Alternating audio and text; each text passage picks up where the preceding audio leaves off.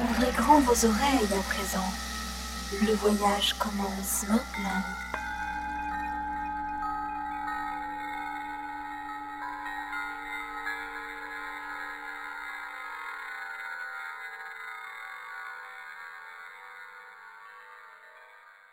Bonjour à toutes et à tous, euh, j'espère que vous allez bien. Vous êtes sur la radio du Lotus et sur la radio ACAMWR. Euh, bah, c'est l'après-midi, et oui, bonjour, c'est l'après-midi. C'est très rare qu'il y ait des émissions à ce ci mais ça change un peu. Donc euh, voilà, il est 15h. Nous sommes avec Myriam. Bonjour Myriam. Bonjour Michael, bonjour à tous. Comment tu vas?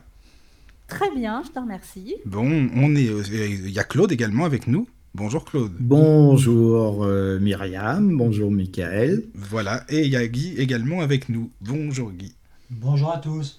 Voilà, et aujourd'hui nous allons parler sophrologie. Alors avec Myriam, euh, donc Myriam, les auditeurs te connaissent un petit peu, tu as déjà fait des émissions, mais par contre on n'a jamais parlé de sophrologie à l'antenne, et d'ailleurs avec personne, hein. donc euh, c'est bien, tu es la première avec qui on va en parler, c'est super, en disant que donc tu es sophrologue. Et euh, tu, comme ça, tu pourrais nous expliquer un petit peu, si tu le veux bien, ton parcours par rapport à la sophrologie. Qu'est-ce qui t'a amené à la sophrologie et qu'est-ce que c'est que la sophrologie? Parce que c'est vrai qu'il y a pas mal d'idées reçues justement. Euh, euh, et puis moi, j'avoue que je connais pas non plus. Alors tu vas m'apprendre plein de choses et aux auditeurs aussi. Et Claude, pareil, hein, s'il y a des questions, faut pas hésiter. Voilà, voilà. Myriam, je te T'inquiète pas, t'inquiète pas, Michael. Non, tu connais la maison, Claude, t'es tout le temps là, donc c'est bon. Il n'y a pas de souci. Vas-y, Myriam, je te laisse la parole. Bah, merci de m'accueillir en tout cas pour faire euh, cette émission. Et alors oui, euh, comment je suis venue à la sophrologie? Alors euh, ça fait déjà plusieurs années de ça. j'ai connu la sophrologie en, me formant à la rigologie. C'est comme ça que c'est venu, parce que dans cette formation, il y avait des modules avec deux sophrologues qui faisaient de la sophrologie ludique. Alors, euh, qu'est-ce que c'est la sophrologie ludique euh, ben, C'est de permettre de, se relaxer ou, d'activer en fait l'énergie en faisant des jeux. Donc, euh, c'est ce qu'on appelle des, méthodes psychocorporelles. Et, et quand j'ai appris ça, mais je me suis dit, mais c'est génial, c'est ce que je veux faire, c'est ce que je veux faire. Donc j'ai d'abord fait mon cursus euh, de, rigologie et ensuite euh, ben, je suis venue à la sophrologie. Et alors d'abord j'ai été euh, cliente parce que c'est comme ça que ça se passe en général. Donc savoir d'abord ce que c'est que la sophrologie en tant que cliente. donc savoir ben, voilà, de, comment tu fais pour te relaxer, qu'est-ce qui se passe en toi, tes ressentis, etc. Je, je, raccourcis un peu, j'expliquerai plus avant ensuite. Euh, et puis euh, ensuite, euh, ben, voir où je pouvais apprendre la sophrologie, dans quelle école, parce qu'il y a des écoles pour ça. laquelle serait le plus adaptée pour moi et, et aussi le coût, parce que ça a un coût. Donc voilà, savoir aussi si c'est possible de le faire. Donc, euh, ben, j'ai fait, euh, fait plusieurs écoles parce qu'entre-temps, j'ai déménagé, donc euh, je pouvais plus être dans la même école, mais ça m'a aussi enrichi.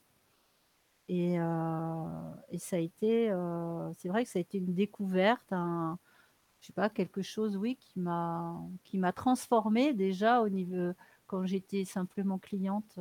on dit, on peut dire patiente, mais moi, j'estime que je suis pas malade, alors je je suis pas une patiente. Voilà. c'est sûr, oui, c'est sûr. Donc, je, je, préfère dire client ou cliente parce que bah, pour moi, c'est plus approprié. Mais c'était pour essayer au départ ou pas? Parce que tu dis, c'est quand j'étais dans une formation que bon, bah, j'ai fait des séances, j'ai connu la sophrologie, mais qu'est-ce qu'on t'en a dit en fait à la base pour que tu veuilles essayer quand même? Ben, parce que je trouvais le principe euh, euh, génial de pouvoir se dire qu'on pouvait se faire du bien euh, en, pouvant se relaxer, pouvant couper le mental. vraiment, pour moi, c'était ça. Quand tu as la tête pleine, en général, quand tu as une fatigue intellectuelle, qui est beaucoup plus mauvaise que la fatigue physique, eh bien, c'est difficile de pouvoir se relaxer. Donc, euh, moi, au départ, j'y suis allée pour ça, parce que euh, j'avais un boulot très prenant à l'époque. Et, euh, et je me suis dit, ouais, moi, ce, dont j'ai envie, c'est voilà, comme si tu prends ta tête, tu la poses et tu la laisses tranquille et voilà. Et ma première séance, en fait, en sophro, avec une sophrologue, je l'ai, c'est exactement ce que j'ai ressenti.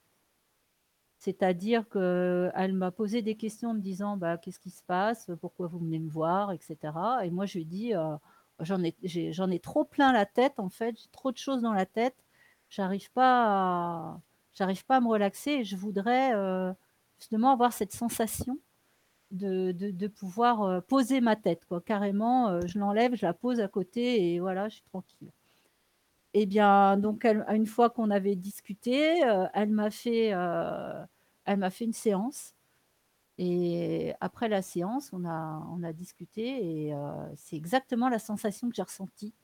Je me suis dit, ah chouette, je peux poser ma tête avec ce, ce genre de, de pratique. Et c'est ça qui m'a plu. Et du coup, bah, j'ai continué. Et ensuite, un an ou deux après, ben, je me suis, je suis rentrée dans une école pour me, pour me former. Voilà. Donc, euh, c'est comme ça que c'est comme ça que c'est. Mais c'est vrai qu'au départ, c'était euh, dans un des modules euh, de la formation de, rigologue que j'ai découvert la sophrologie ludique. Mais avant d'expliquer vraiment ce que c'est que la sophrologie, en fait, tu, comme tu disais, euh, voilà, par exemple, pour les personnes qui ont euh, trop de choses dans la tête, pour euh, un peu couper le, mental, ça veut dire quoi? Tu conseillerais aux personnes qui sont trop stressées ou qui se tracassent tout le temps, qui ont tout le temps des choses dans la tête, qui se laissent pas assez aller, de, de faire de la sophrologie? C'est quoi en fait? Oh bah, heu, moi, en fait, je conseille rien si tu veux, heu, les les personnes mais non, mais c'est le but, si tu veux, c'est pas de dire: «Je vais donner des conseils». Le le but, heu, déjà, la sophrologie, hein, c'est pour développer la sérénité, le bien-être.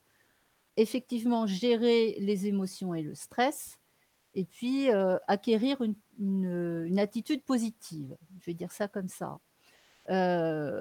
Ça, c'est vraiment les on va dire les 3 3 choses importantes que que peut amener la sophrologie. Après, la personne qui va venir consulter, heu, un ou une sophrologue, heu, elle va venir avec sa problématique. Heu, par exemple, elle peut dire, «Bah, voilà, je dors super mal, j'ai pris, heu, je sais pas combien de cachets ou j'en ai pas encore pris. Bon, ça fonctionne pas, je voudrais voir si éventuellement vous pourriez m'aider». Bah, alors oui, dans ce cas-là, on va pouvoir, faire des techniques, des pratiques pour ça, et ça va fonctionner ou ça ne va pas fonctionner. Parce que, il y a des personnes, en fait, qui viennent parce qu'elles ont essayé plein de choses et qu'elles vont se dire: «Bah, tiens, je vais essayer ça aussi», mais qu'elles y croient pas vraiment, en fait. Elles veulent dire quelque chose de magique, mais en fait, la sophrologie, c'est pas magique. C'est un entraînement, c'est des pratiques à faire, heu, pour que, heu, on puisse y arriver. Parce que si, heu, tu viens, me voir pour une problématique spécifique et que, bah, par exemple, pour un problème de sommeil et que, moi je te dis: «Bon, bah, OK, voilà, on va faire, telle pratique, je vais enregistrer, là où les séances qu'on va faire et après tu vas pouvoir te les repasser pour pouvoir améliorer ton sommeil». Mais c'est sûr que si tu les écoutes pas ou si tu fais pas les petits exercices que je vais te te donner, bah, ton sommeil, il va pas vraiment s'améliorer. On est d'accord? Hein? Voilà, donc c'est, heu, moi, si tu veux, je suis pas là pour, heu, trouver des choses, heu, magiques pour les personnes. Je suis là pour proposer des techniques, des pratiques et permettre à la personne de trouver sa solution. Donc c'est la personne qui va évoluer en fonction, heu, des pratiques que qu'on va faire ensemble et selon ce qu'elle va me dire. Parce que, bah, moi, je vais pouvoir lui, heu, lui faire faire des pratiques par rapport à ce qu'elle, elle va me dire. Es bien d'accord que je suis pas là pour faire des des devinettes. Donc je vais pas lui poser tout un tas de questions. Je vais je vais te dire que, heu, les sophrologues normalement, tu as pas besoin de raconter ta vie, pour faire une pratique. Tu vas juste venir avec ta problématique Et on règle une problématique par une problématique. Si tu commences à me dire oui, alors euh, euh, voilà, euh, j'ai du mal à dormir, et puis j'ai un manque de confiance en moi, et puis ceci, et puis cela, et puis j'ai des problèmes avec mes enfants, Oui, mais des Myriam, problèmes avec sais, ma femme, mon mari, tout ça. Bah, Mais euh, je, pensais euh, que tu parlais avec les gens à la base, au départ. Tu sais, quand on avait parlé avec Michael et toi euh, de, la- de la signification des mots, tu sais, l'intention par rapport aux mots, oui, et ben je me disais peut-être que justement, tu discutes pas mal avec la personne pour, selon les mots qu'elle emploie, se dire, ah oui, là, il y a un truc qui va pas dans ce domaine-là, ça. ça Mais peut, c'est pas à moi de lui dire, en fait, si tu veux. Euh, Bien sûr que je discute avec elle, puisqu'on va faire avant qu'on qu'on- qu'on fasse des exercices et, et une technique. euh, bien sûr, elle va m'expliquer pourquoi elle vient. Elle va me dire, voilà, je viens parce que ceci ou cela. Mais je vais déceler plusieurs choses, effectivement, par rapport à ce qu'elle va me dire. Mais si la personne, elle me dit, je viens pour un problème de sommeil et que moi, j'ai décelé euh, qu'il y y a plein d'autres choses qui vont pas, je vais pas aller lui dire. Elle, vient d'abord pour une chose. On va régler une chose par une chose. Je suis pas psy, moi, hein, d'accord? C'est euh, pour mettre bien les choses au, au point. C'est la personne. Moi, je vais répondre à sa demande. Je vais pas lui dire euh, ah bah oui, mais euh, dans ce que vous me dites, euh, j'ai remarqué aussi que tatati tatata. Euh, c'est pas à moi de faire ça. La, la personne, elle vient me voir pour une chose. On pourra en parler après, peut-être. Mais au départ, moi, je vais, je vais l'écouter. Je vais la laisser parler. Elle va m'expliquer pourquoi elle vient. Et par rapport à ce pourquoi, ben là, dans ce cas-là, on va voir pour faire des, des- des exercices et des techniques. Et surtout, une des premières choses que je vais demander une fois que je l'aurai écoutée, c'est combien de temps elle peut consacrer à la pratique que je vais lui demander de faire, si elle est d'accord. Voilà. Parce que Tu es une sorte de catalyseur, en somme, si je comprends bien. Bah, ça peut être ça, tu peux le prendre comme ça, effectivement. Le, si tu veux, le, le, le but, c'est que la personne, puisse faire euh, les exercices et les, différentes pratiques que je vais lui proposer euh, par rapport au planning qu'elle a.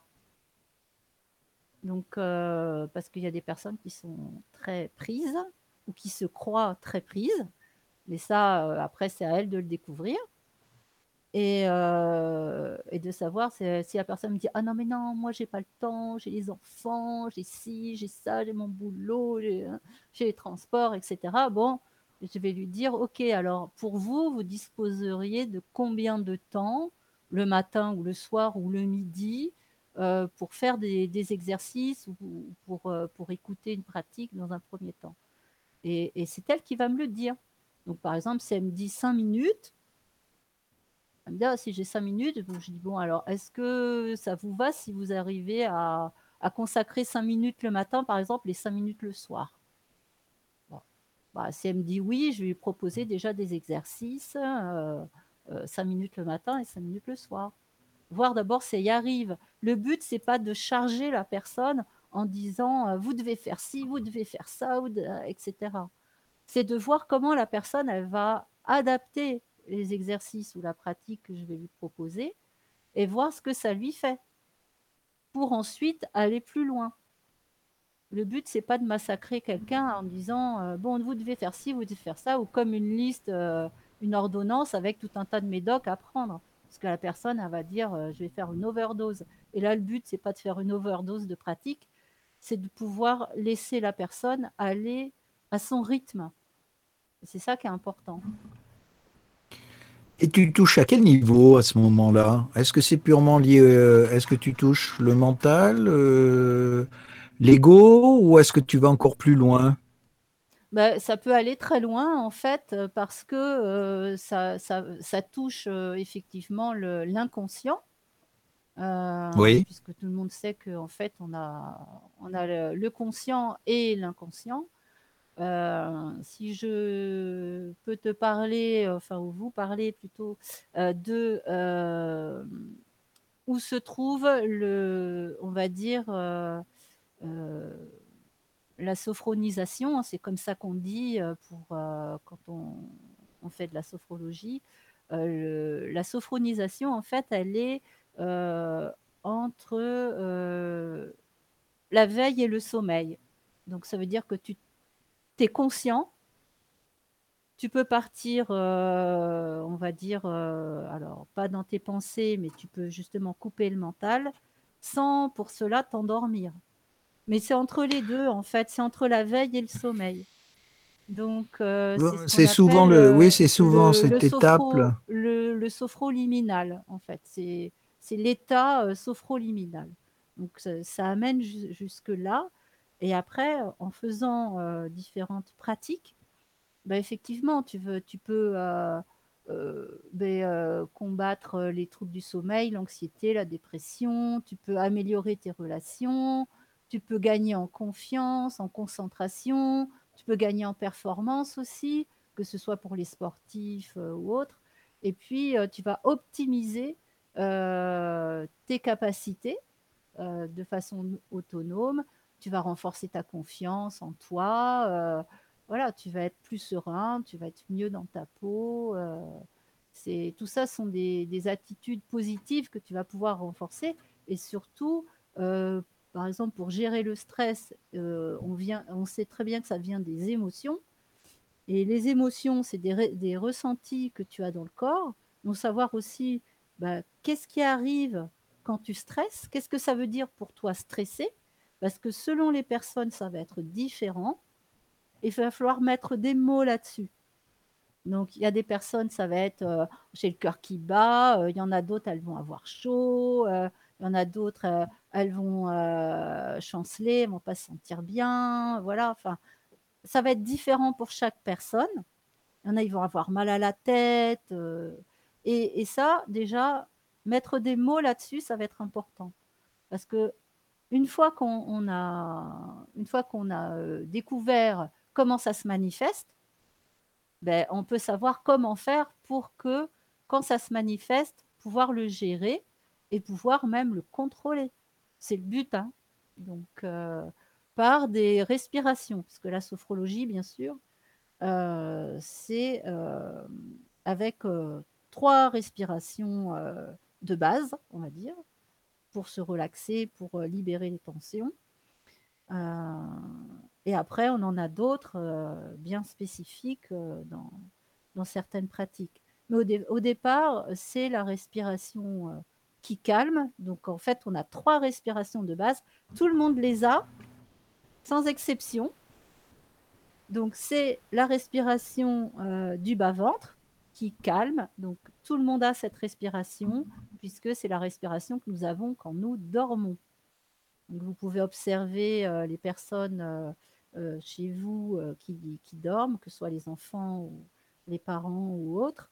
vous verrez quand la personne dort, c'est le ventre en fait qui se gonfle et qui se dégonfle et pas la cage thoracique. Enfin, forcément, ça suit, hein, c'est le canal, mais au départ, cette respiration-là, c'est celle qui calme. Et puis après, on a la respiration euh, diaphragmatique, donc euh, juste en dessous de la poitrine, au milieu, vous avez le diaphragme. Donc ça, ça libère l'émotionnel. Par contre, ça, celle-là, c'est une respiration qu'on a oubliée, hein, qu'on a occultée. Et puis après, on a la respiration euh, thoracique, donc des poumons.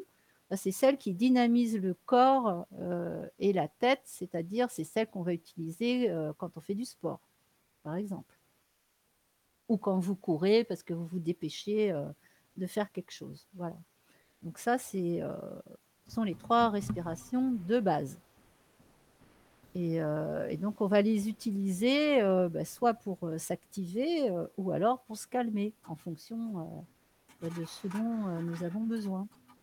Voilà. Mais, mais tout à l'heure, Myriam, tu disais, il y a plusieurs écoles de sophrologie. Qu'est-ce qu'elles ont, selon toi, comme différence, ces écoles, en fin de compte? Oh ben, alors il y a pour moi, la sophrologie, c'est la même pour tous. À part qu'il y a eu une, bah, quelqu'un qui a un peu scindé, scindé ça. Mais enfin, si je reviens au départ, tout au début, de qui a créé, la sophrologie, c'est le docteur Alfonso Caicedo, qui était, un neuropsychiatre et qui a décidé un jour de, de se dire ben, peut-être il existe autre chose que les médicaments et que les, les décharges électriques pour pouvoir soigner les gens. Parce qu'en fait, il, il, était neuropsychiatre et bon, il a, il a, eu affaire à des personnes qui avaient des démences, des choses comme ça. Et un jour, il s'est dit non, mais moi, je, ça va pas, quoi. Il faut que je trouve autre chose.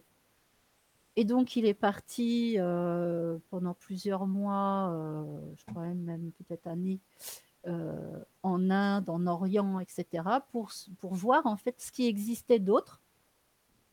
Et donc, il a suivi tous les enseignements de, différentes, différents, différentes personnes. Et, et, ensuite, eh ben, il s'est dit comment je vais faire pour adapter tout ce que j'ai appris aux Occidentaux? Et c'est de là qu'est née la sophrologie. Donc, il l'a créée en 1960. Et euh, en fait, il a euh, bah, ensuite amélioré euh, les techniques en fonction. Et donc, comment il a fait pour, pour adapter aux Occidentaux, puisque les Occidentaux s'assoient sur des chaises, bah, il s'est dit, moi, il faut que j'adapte le fait que les personnes en Orient ou en Inde s'assoient par terre et donc en lotus, il a dit euh, je dois trouver quelque chose pour pouvoir euh, faire pareil, mais sur une chaise.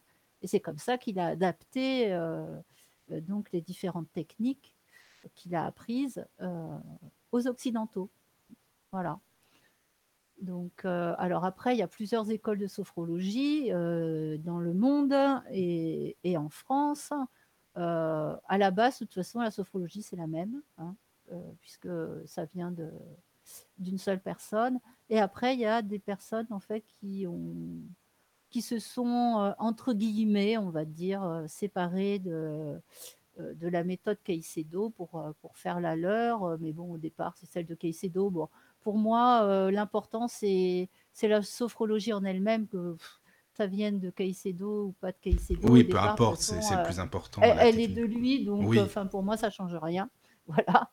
Après, je trouve qu'il faut, mais voilà, c'est chaque personne va va aller vers l'école qui va qui va lui convenir. Hein. Moi, je alors là-dessus, je je vais donner aucun conseil parce que bah, les personnes vont aller vers l'école qui vont les, les, aspirer, en fait. Hein, on va dire ça comme ça. C'est, bah oui, euh, j'aspire à aller euh, là. Euh, enfin, bah, voilà. C'est comme si tu vas dire, bah, j'aspire à aller, je sais pas, chez tel coiffeur ou tel supermarché plutôt qu'un autre. Et bah, bah là, ça va être pareil. Oui, c'est selon nos ressentis, ce qui nous parle le ben plus, quoi, tout simplement. Selon ton ressenti. Donc moi, j'ai rien à conseiller. Les personnes, elles font comme elles voudront. C'est la liberté, hein. C'est la liberté de la sophrologie. Et la sophrologie, elle apporte aussi ça. Elle, apporte euh, aussi une certaine liberté euh, euh, de, conscience et d'intention de, faire les choses. Et, moi, il y a une, citation que j'aime bien par rapport à la, sophrologie, je dirais, qui pourrait aussi résumer la sophrologie, et qui est Soyez vous-même, les autres sont déjà pris. C'est une citation d'Oscar Wilde, mais euh, je la trouve super cette citation parce que c'est exactement ça.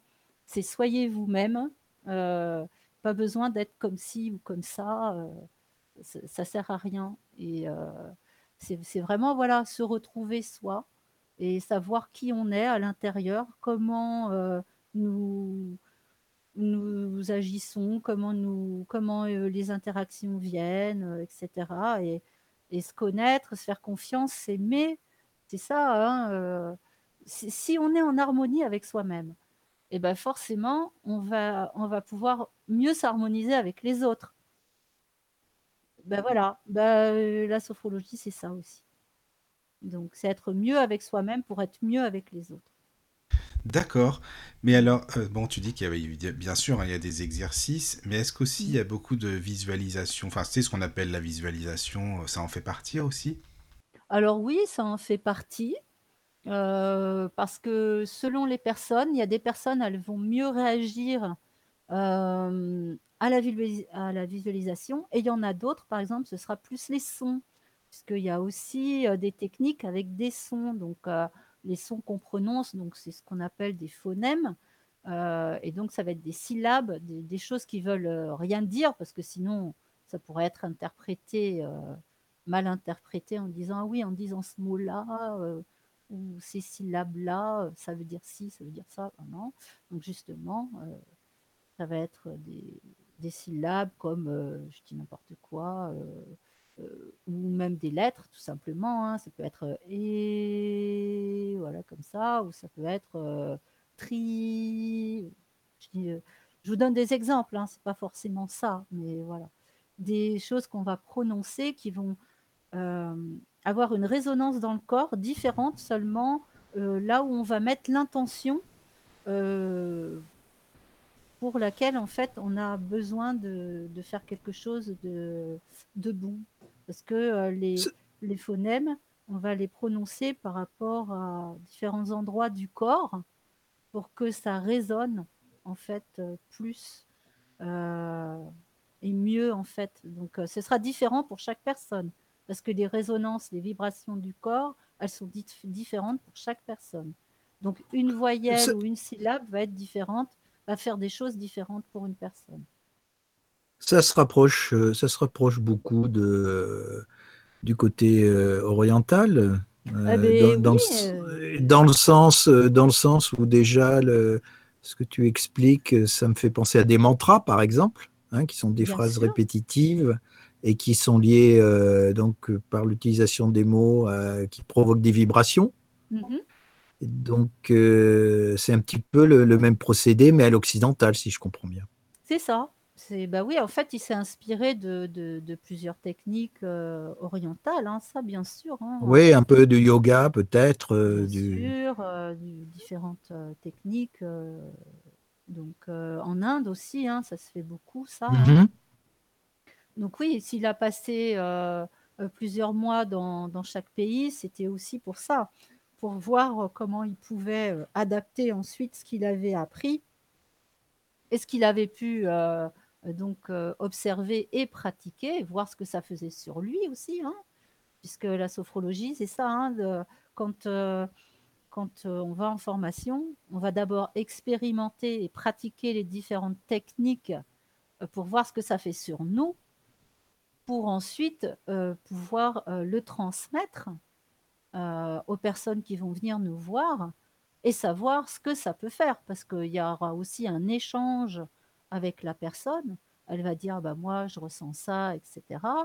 Et on peut aussi l'amener euh, à, l'aider pour le vocabulaire. Parce que moi, en tout cas, il y a une chose que j'ai, découvert euh, euh, en tant que sophrologue, c'est que la plupart du temps, les personnes, elles ne savent pas dire ce qu'elles ressentent. Il y a un manque de vocabulaire énorme. Oui, parce que ça dépasse, ça dépasse vraiment le, stade ben, purement intellectuel. Quoi. Donc, euh, obligatoirement, c'est vrai que c'est difficile de mettre des mots sur des, émotions, des sentiments profonds et qu'on ne peut pas expliquer souvent. C'est ça, c'est ça. Donc, euh, ben, nous, on peut être aussi là pour aider à, mettre des mots dessus quand la personne, mmh. elle n'arrive pas euh, à dire vraiment ce qu'elle ressent. Donc, on peut la mettre sur le chemin, par exemple. Et il n'y a pas de risque, euh, dans le sens, euh, pas le risque, je veux dire, au niveau violence, mais plutôt des risques au niveau de réaction euh, par rapport à ça, où une personne peut échapper à la limite qu'il va falloir rattraper parce qu'elle part en vrille, justement par rapport à des choses, que, des points bien précis que tu touches sur cette personne. Ah ben bien sûr, c'est-à-dire qu'il y a des personnes, des fois, vont se rendre compte bah, que finalement, euh, euh, leur vie, euh, elle va pas si bien que ça, et que là, on va toucher effectivement des choses profondes hein, qui peuvent remonter à l'enfance ou autre, bien sûr, hein, parce que ça va faire remonter des choses aussi. Hein. donc effectivement, il y a des fois, bah, la personne, elle va dire non, bah, c'est bon, j'arrête, ou alors non mais là en ce moment euh, j'ai pas le temps ou bon bah c'est quelque chose euh, des fois qui peut arriver euh, en se disant bon bah voilà il y a, y a, un blocage qui est là et, et elle doit le débloquer et des fois bah soit elle va continuer elle va le débloquer avec nous ou alors bah elle va pas vouloir le débloquer parce que c'est pas le moment. Donc, euh, il faut Oui, pouvoir mais est-ce que laisser ça le peut. Ça... choix. Est-ce que ça n'entraîne pas justement des, euh, des risques dans le sens où, par exemple, tu as une personne qui va être bloquée par rapport à ce que tu vas lui dire, donc qui va faire un barrage, qui va mettre un verrou, mais ça va travailler, ça va continuer à travailler, même si tu n'es pas obligatoirement présent, puisque tu as ouvert un petit peu la boîte de Pandore quelque part. Et est-ce que ça peut pas être justement, euh, sans que tu le saches, euh, est-ce que ça peut pas être négatif aussi euh, pour la personne, pas dans, le sens, révélation ou par rapport à ce que tu vas faire, mais je vais dire plutôt par elle-même, pour elle-même, et euh, sans que tu, tu saches qu'elle va partir justement, euh, ou qu'elle va se sentir de moins en moins bien, ou qu'elle va partir en vrille. Et voilà, c'est là le- la conséquence. Est-ce que tu as un suivi justement par rapport à ces personnes quand tu les. Ah ben quand oui, tu- moi je fais un, un service après-vente. Hein, euh, Voilà, c'est un ça. hein, bien sûr. Euh, les personnes, elles peuvent toujours me contacter euh, pour, pour me dire euh, ce qui se passe, etc. Puisque ce qui est intéressant, si tu veux, dans la pratique, c'est qu'on va faire des, des pratiques. Et puis, euh, en général, à la fin de la pratique, je demande que la personne euh, écrive ce qu'elle a ressenti. Enfin, elle met avec ses mots à elle. Et après, euh, bah, on peut les, elle peut les partager ou ne pas les partager. C'est comme elle veut. Par contre, je lui demande de garder ça avec elle. Pourquoi? Parce que au fur et à mesure des pratiques, elle va ressentir d'autres choses et elle va évoluer. Donc, en fait, elle va évoluer dans ses ressentis, dans sa pratique, elle va pouvoir dire plus de choses, etc. Et bien souvent, quand euh, euh, nous faisons des pratiques comme ça, au départ, juste après la séance, il y a des personnes qui vont me dire, oh ben non, j'ai rien ressenti, etc. Mais ça va euh, en fait se décanter plus tard. Donc ça peut être deux, trois jours après, la nuit qui suit, ça peut être même une semaine après. Il y a des choses à dire, ah, mais en fait, je me souviens, j'étais en séance de sophro, j'ai eu ça, j'ai ressenti ça. voilà. Donc c'est pour ça que je leur demande toujours d'écrire, d'avoir quelque chose pour écrire et, de mettre la date pour que qu'elles puissent voir leur évolution au niveau des ressentis, comment ça se passe, et voir leur évolution après par rapport, bien sûr, à la, problématique de départ, pour voir que si ça va mieux ou pas. Donc, et ça, c'est hyper important. Parce que la plupart du temps, on s'en souvient pas tout de suite. Il y a certaines choses dont on va se souvenir de suite, et il y en a d'autres pas du tout. Mais pendant ce temps-là, ça travaille, comme tu disais, Claude. Donc, euh, le travail se fait quand même. Et euh, l'important, voilà, c'est de pouvoir noter pour pouvoir se rappeler après euh, ce qui s'est passé. et, bien souvent, ça arrive après, ça arrive pas de suite. Oui, voilà, c'est pour ça, c'est pour ça, si tu veux, que je te posais la question, dans le sens où, euh, effectivement, ça peut travailler la, la- la personne. Puis il y a des Euh, gens fragiles voilà, aussi, quoi. C'est ça aussi. Il y a des gens plus fragiles, forcément, que d'autres. Bien sûr. Voilà, oui, oui, tout à fait, tout à fait. Et en plus, euh, euh, voilà, ça peut se déclencher sans que tu sois là obligatoirement pour rattraper le truc.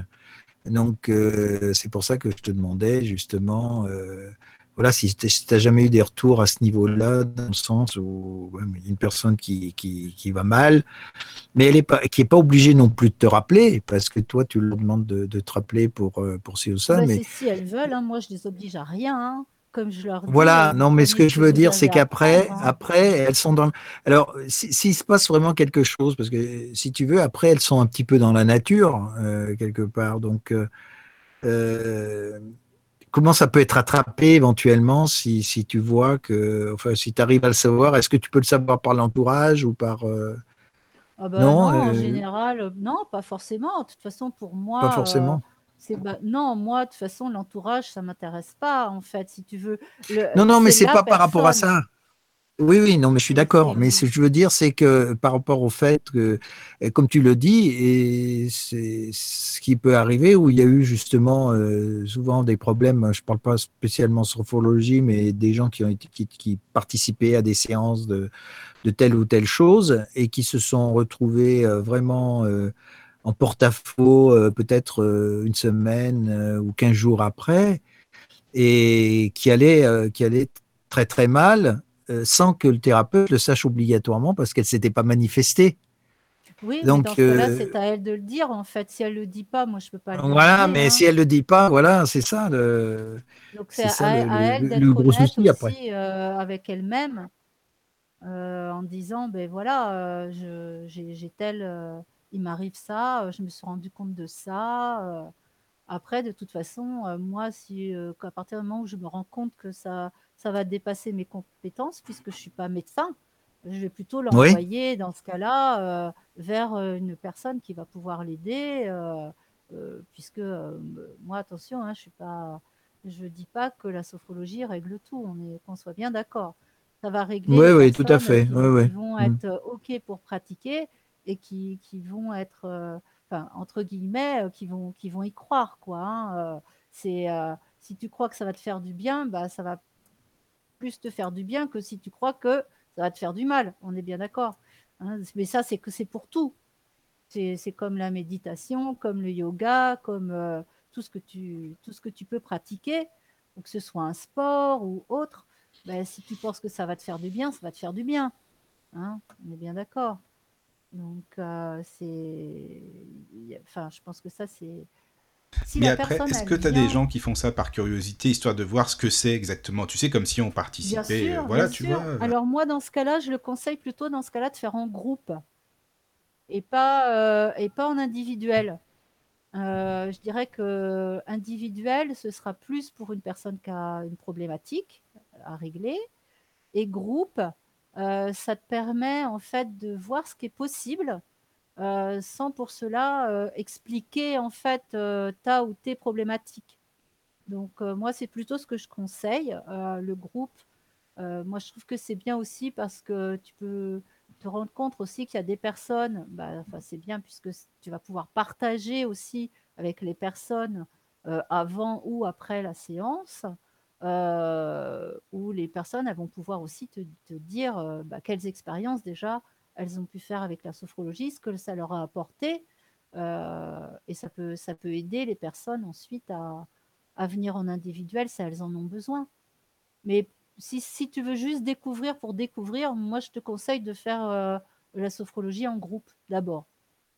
Ce sera mieux pour te rendre compte plutôt que, enfin, si tu n'as pas de problématique définie, je pense que ce sera mieux euh, de le faire en groupe plutôt qu'en individuel. D'accord.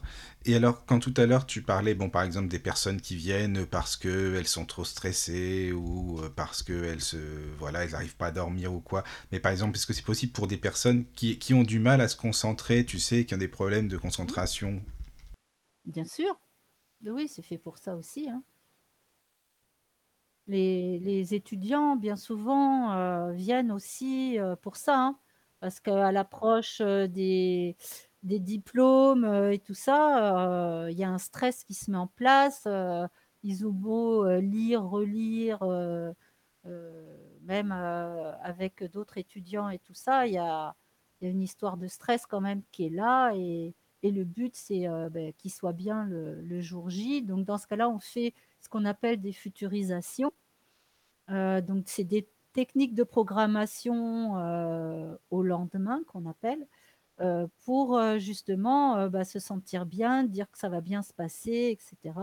C'est avoir une attitude positive et, que ce soit efficace, une manière efficace de, développer en fait son aptitude à, voilà, à, se dire que bah oui, c'est possible et oui, je vais avoir mon diplôme.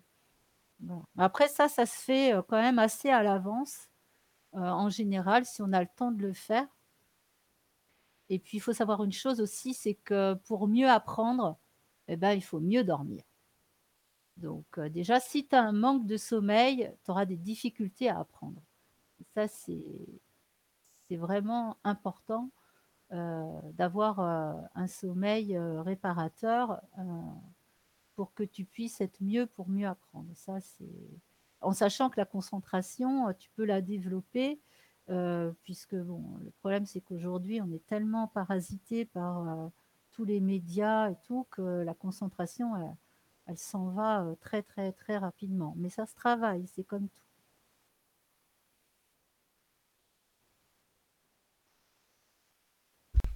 D'accord, oui, oui, non, mais c'est pour ça, donc on peut faire beaucoup, beaucoup de choses avec la sophrologie, tu vois, c'est ça qui est intéressant. Moi, je ne connais pas du tout, je découvre avec toi, je t'en remercie beaucoup.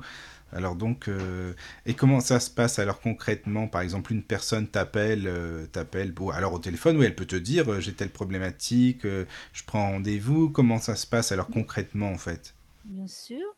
Alors, bah, effectivement, elle m'appelle, elle va me dire, voilà, j'ai telle problématique. Elle va me dire peut-être si elle a déjà essayé des choses ou pas, euh, etc. Et moi, je vais lui demander, euh, bah, qu'est-ce que qu'est-ce qu'elle pense que la sophrologie peut lui apporter, euh, comment elle en a entendu parler. parce que bon, c'est comme tout. moi, je prends toujours cet exemple. C'est pas parce que ton médecin ou ton dentiste ou, euh, est super pour toi qu'il va être super pour la personne d'à côté. hein. Bien souvent, euh, les amis ou la famille disent Oh, mais va voir telle personne, elle est super, moi je l'adore, ça me fait un bien fou. euh, ou, ou par exemple, Alors que c'est l'inverse parfois. Et, et, et toi, quand tu vas aller le voir, eh ben, en fait, pas du tout, quoi. Donc, tu vas être hyper déçu, disant non, mais en fait, tu t'es planté complètement. Alors, moi, la personne, je ne l'ai pas du tout appréciée. Euh, j'aime pas sa façon de parler ou autre, hein, ou la façon de d'aborder les choses. Et ben ça, c'est comme tout à chacun. hein, chaque personne a sa personnalité et va pas forcément euh, correspondre à ce que toi tu attends de la personne. Donc c'est pour ça que c'est difficile. J'ai connu des personnes aussi qui m'ont dit non mais c'est bon, la sophrologie, moi j'en ai déjà fait, euh, ça m'a pas du tout aidé. Euh, bah oui, effectivement, mais je suis d'accord puisque elle n'a pas trouvé pour moi la bonne personne. Et pour moi, tout le monde et tout- toutes les personnes qui, qui font de la sophrologie ou autres, enfin toutes les techniques de bien-être peuvent exister pour moi, tout est OK. Par contre, eh ben, peut-être que tu as été vers une personne qui ne te correspond pas. Donc, euh, c'est pas dans ce cas-là, il faut pas mettre ça sur le compte, euh, on va dire, euh, de la technique, mais peut-être que c'est su- surtout la personne qui te correspond pas. Et ça, c'est valable pour toutes les médecines inimaginables ou toutes les thérapies inimaginables. Enfin voilà, c'est c'est- pour moi, c'est si ça fonctionne avec la personne, bah oui, ça va, ça va être OK pour toi, ça va te faire du bien. Mais si, euh, si tu la sens pas, tu vois, c'est animal, hein, on dit, oh, je la sens pas, celui-là, ou je le sens pas.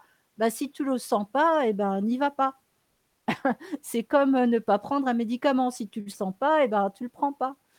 C'est ça, dans ce cas-là, c'est ton intuition. Mais faites-vous confiance, faites confiance à votre intuition.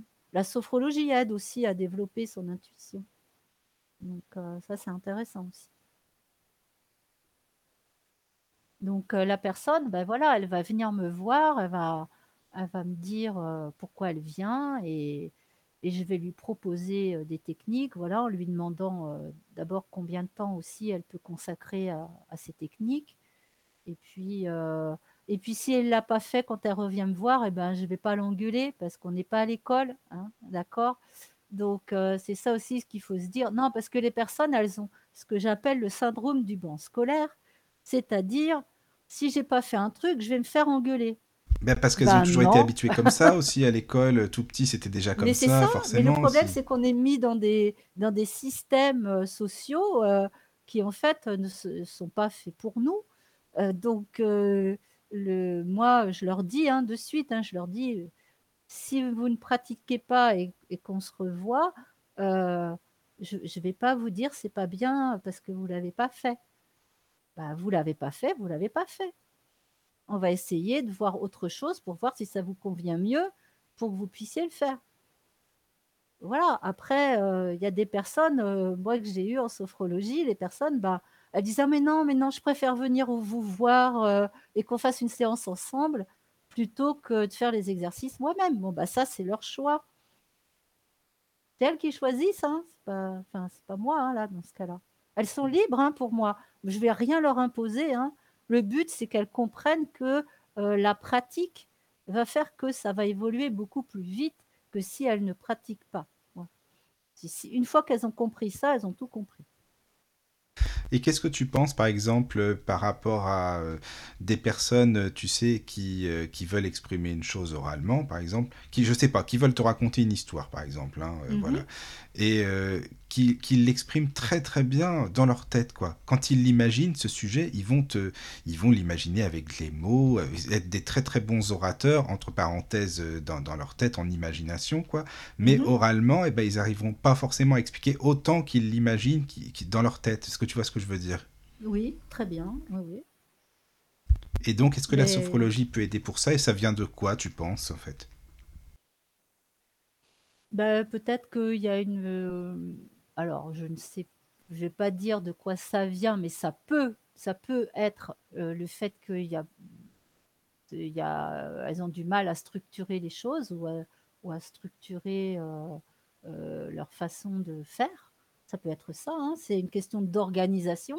Même si c'est très bien organisé en- dans la tête, Ça peut quoi. être très bien organisé dans ta tête, mais que tu n'arrives pas à le dire. hein. Ah Oui, d'accord. Ah bah hein, voilà, euh, d'accord, Myriam. Ça peut être ça, mais bien sûr, euh, après, ch- chaque personne est différente. Donc, euh, c'est pour ça que je disais que le vocabulaire est important, puisque on s'aperçoit qu'en fait, on est très limité en vocabulaire, alors que le, le vocabulaire est, est- est faramineux, quoi. hein. donc, et qu'on utilise, enfin, si, si vous, euh, on va dire, si vous vous enregistrez euh, dans- une journée, par exemple, vous allez voir que euh, mais vous allez dire souvent les mêmes mots, alors qu'il en existe d'autres pour, pour pouvoir s'exprimer, mais qu'on en, on en utilise une infime partie.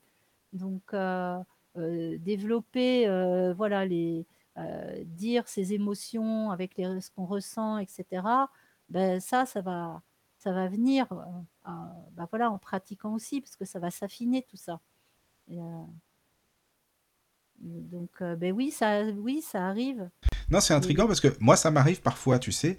J'ai le vocabulaire dans la tête, il n'y a pas de problème, j'ai tout ce que tu veux, les mots, mais après, pour bien le, le- le structurer euh, oralement, quand j'ai vraiment envie d'expliquer un truc concret, mais euh, vraiment de manière parfaite, quoi, disons, et ben, c'est- parfois c'est moins évident, tu vois. C'est comme quand j'écoute des livres audio, j'en avais déjà parlé à la radio. euh, quand j'écoute des livres audio, et beaucoup de personnes, ça leur fait ça. T'écoutes, t'es dans ton bouquin, pas de souci, mais il y a un moment où ton cerveau, il va aller ailleurs. Euh, Bon, alors qu'est-ce que je vais faire ce soir Euh, Bon, je vais. Ah oui, oui, il faut que je fasse ça, il faut que je mange ça. nanana. Enfin, voilà. Et puis après, tu te dis, ah mais non, non, attends, là, on en est où dans le livre, en fait? Là, on parle de. Ah, et puis on revient après. Le cerveau, il est comme ça. Tu vois, la pensée, en fait. Ben, c'est normal, hein, ça c'est la concentration, parce qu'au départ, tu vas être concentré sur quelque chose et, et la capacité de concentration, elle est différente pour chaque personne. Et si tu la travailles pas, cette concentration, ben forcément, elle va, euh, euh, elle va pas se développer. Donc euh, il y a ça, hein, c'est aussi un entraînement, une pratique que tu peux faire, t'entraîner à, être plus concentré et tu vas voir après.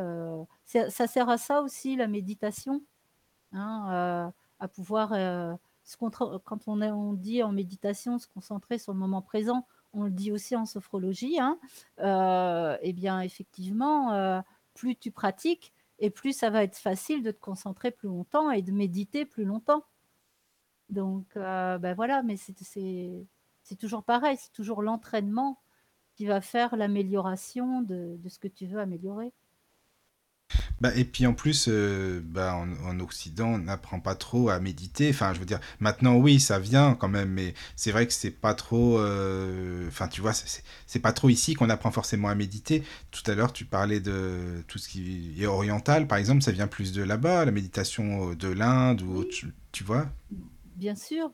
Alors ça vient de là-bas et après il faut pas prendre tout et n'importe quoi. euh, bah, c'est pareil, il faut savoir faire le tri et puis euh, et commencer doucement. Si tu n'as jamais fait de méditation, euh, va pas faire une heure de méditation, tu vas pas tenir.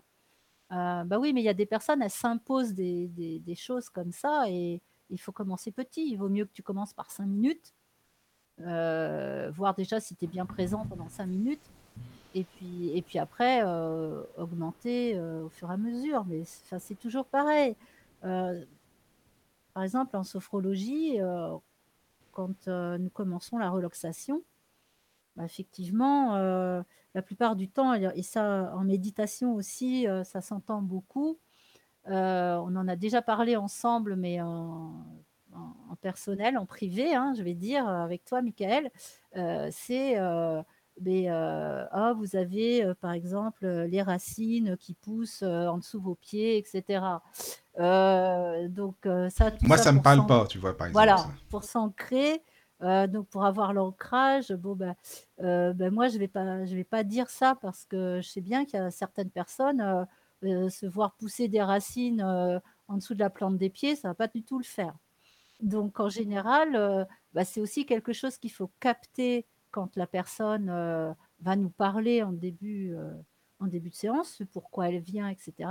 C'est capter un peu son vocabulaire et puis aussi voir, après s'adapter avec euh, les mots qui pourront plus euh, avoir de résonance chez la personne, euh, plutôt qu'utiliser toujours le même vocabulaire. On, on s'adapte en fait euh, à la personne, enfin, ce qui est normal, je dirais.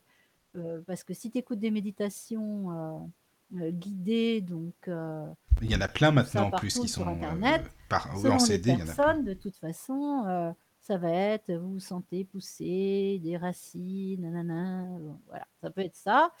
Euh, alors, j'ai rien contre, hein, surtout, je veux pas dévaloriser ces personnes-là, pas du tout, mais ça va correspondre à certaines personnes et pas à d'autres. Euh, moi, par exemple, C'était quoi, pour, Myriam, euh, que tu avais pris par rapport aux racines? L'autre exemple qui me correspondait moi mieux ou à Oui, alors toi, par exemple, c'était ben, que tu es bien dans tes, dans tes chaussures, que tes chaussures et tes pieds sont bien posés au niveau du sol et que donc tu vas sentir en fait euh, t'alourdir tes chaussures euh, et tes pieds. euh, soit ça va être collé au sol, tu vas, tu vas les sentir vraiment que le, le, comment dire, hum, voilà, que tes chaussures sont collées au sol que tu peux plus les décoller, par exemple, ou alors avec tes chaussures, elles sont tellement lourdes, tes chaussures, qu'elles vont pouvoir sans problème euh, traverser le sol pour pouvoir s'enfoncer de plus en plus, de plus en plus. Voilà, ça, ça va être une façon, euh, une autre Oui, façon bah moi ça me paraît plus logique perso. Après, ça me parle voilà. plus, oui. Mais après, euh, c'est euh, une question d'adaptation du, du vocabulaire et, se- et selon les, les personnes. Donc, c'est bien de pouvoir adapter, son vocabulaire en fonction des personnes. Parce que euh, si tu répètes toujours la même chose avec ton vocabulaire à toi, bah, les personnes, elles risquent de faire quoi? De se dire, en fait, de, d'attendre en fait le mot qui, qui, va la gêner euh, en disant bon bah j'attends que ce mot-là il passe et comme ça après ça ira mieux. Mais dans ce cas-là, elle n'est pas dans la séance. Elle, va attendre que le mot passe. Et, moi je dis ne pas hésiter à dire quand euh, on fait les, pratiques, s'il y a un mot qui vous a gêné, vous avez buté sur le mot. Parce que euh, bah, dans ce cas-là, ça veut dire que c'est un mot qui pour l'instant vous ne pouvez pas l'entendre. Euh, et après, soit on, s'habitue, ou alors on s'habitue pas. Il vaut mieux le dire au sophrologue en disant bah voilà, moi j'ai entendu ce mot-là, mais il me va pas. Donc pour qu'on puisse s'adapter, pour que la personne elle puisse vraiment se relaxer, parce que le but il est là. Donc si tu dis toujours un mot et que la, personne elle, bute toujours sur ce mot, bah forcément ça va va pas aller. Bah oui, Hein, c'est comme les racines euh, au bout des pieds, c'est pareil. Voilà. Donc, euh, ça, c'est quelque chose, euh, voilà, de prendre conscience de ça pour pouvoir, bah, pour pouvoir continuer euh, et, dire, ben voilà, non, moi, en fait, ce mot-là, euh, ce mot-là, il ne va pas. Le vocabulaire est tellement riche qu'on va pouvoir en trouver un autre. hein.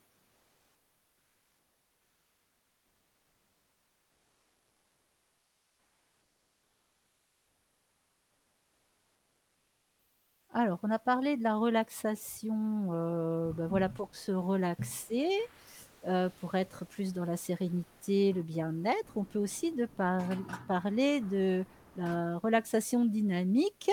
Oui, parce que Euh, justement, il y avait Anthony qui nous demandait, euh, tu sais, la dernière fois, et puis je sais qu'il est à l'écoute, lui il dit de la Voilà. sophrologie, comme beaucoup de gens, d'ailleurs comme moi aussi. Hein. Attends, qu'est-ce que tu nous parles de dynamisme là La sophrologie, c'est zen, c'est relaxation. Et, et donc voilà, bah justement, vas-y, on t'écoute, c'est bien. Alors, euh, on peut aussi euh, activer en fait euh, les différentes parties de notre corps pour pouvoir relancer l'énergie. Donc, et pour ça, il y a des pratiques en sophrologie, parce que ça va te relaxer en même temps, mais ça va aussi t'activer. Pourquoi? Parce que selon les parties du corps, on va pouvoir mettre en tension une partie du corps et le reste du corps va être en relaxation. Donc, je peux vous proposer un exercice en direct pour que ce soit plus parlant pour vous. Ben oui, avec plaisir. Soit, soit vous restez assis, soit vous vous mettez debout. Alors, si vous restez assis, bah, vous avez quand même les pieds euh, au sol, pas croisés, hein, euh, les pieds au sol. Et puis, euh, essayez d'avoir une chaise sans accoudoir pour pas que ça vous gêne, ou d'avancer un peu sur la chaise. Et puis, pour les personnes qui vont être debout, euh, je vais leur proposer euh, de se mettre euh, avec l'écartement des hanches, c'est-à-dire que vous allez d'abord serrer les jambes et les pieds pour qu'ils soient tout rapprochés, et ensuite vous allez ouvrir les talons et ensuite ouvrir les pointes. Et là, vous aurez la bonne largeur pour vos hanches. Donc ça, c'est assez important pour pas que ce soit trop écarté. Et donc avec ça, c'est beaucoup plus sympa pour pratiquer. Donc, ce que je vous propose aussi, c'est de euh, plier légèrement les genoux pour pas être en tension au niveau des jambes. Et puis, nous allons travailler avec les bras. Donc, euh, ce que je vais vous proposer là, euh, donc ça va être la relaxation au milieu de la tension. Qu'est-ce que ça veut dire? Ça veut dire qu'on va tendre en fait un bras, on va faire une activation et ensuite, on va relâcher. Et donc là, vous pourrez vous rendre compte euh, que le reste du corps était euh, relâché et qu'on a mis en tension une partie du corps.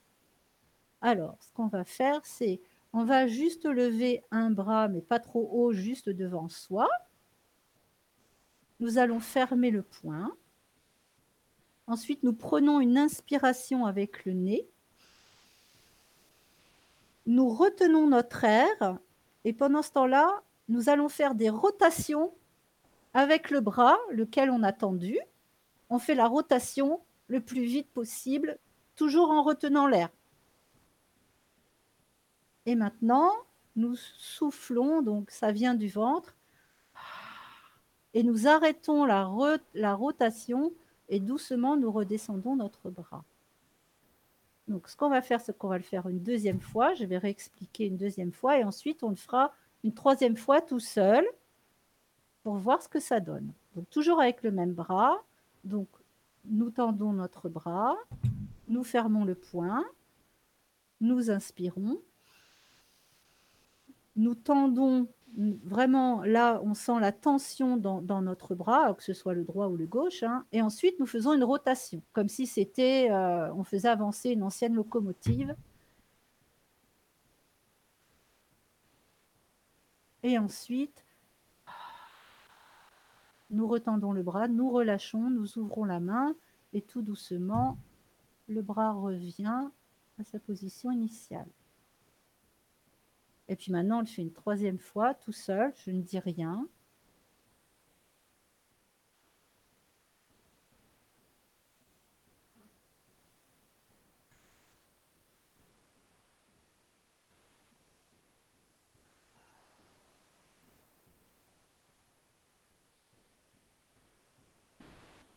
Alors maintenant, je vais vous proposer de voir un peu ce qui s'est passé avec le bras qui a fonctionné et tout le reste du corps qui n'a pas fonctionné. Est-ce qu'il y a des personnes qui peuvent me dire un peu ce qu'elles ressentent, comment est le bras qui a fonctionné, comment est l'autre bras qui n'a pas fonctionné, le reste du corps?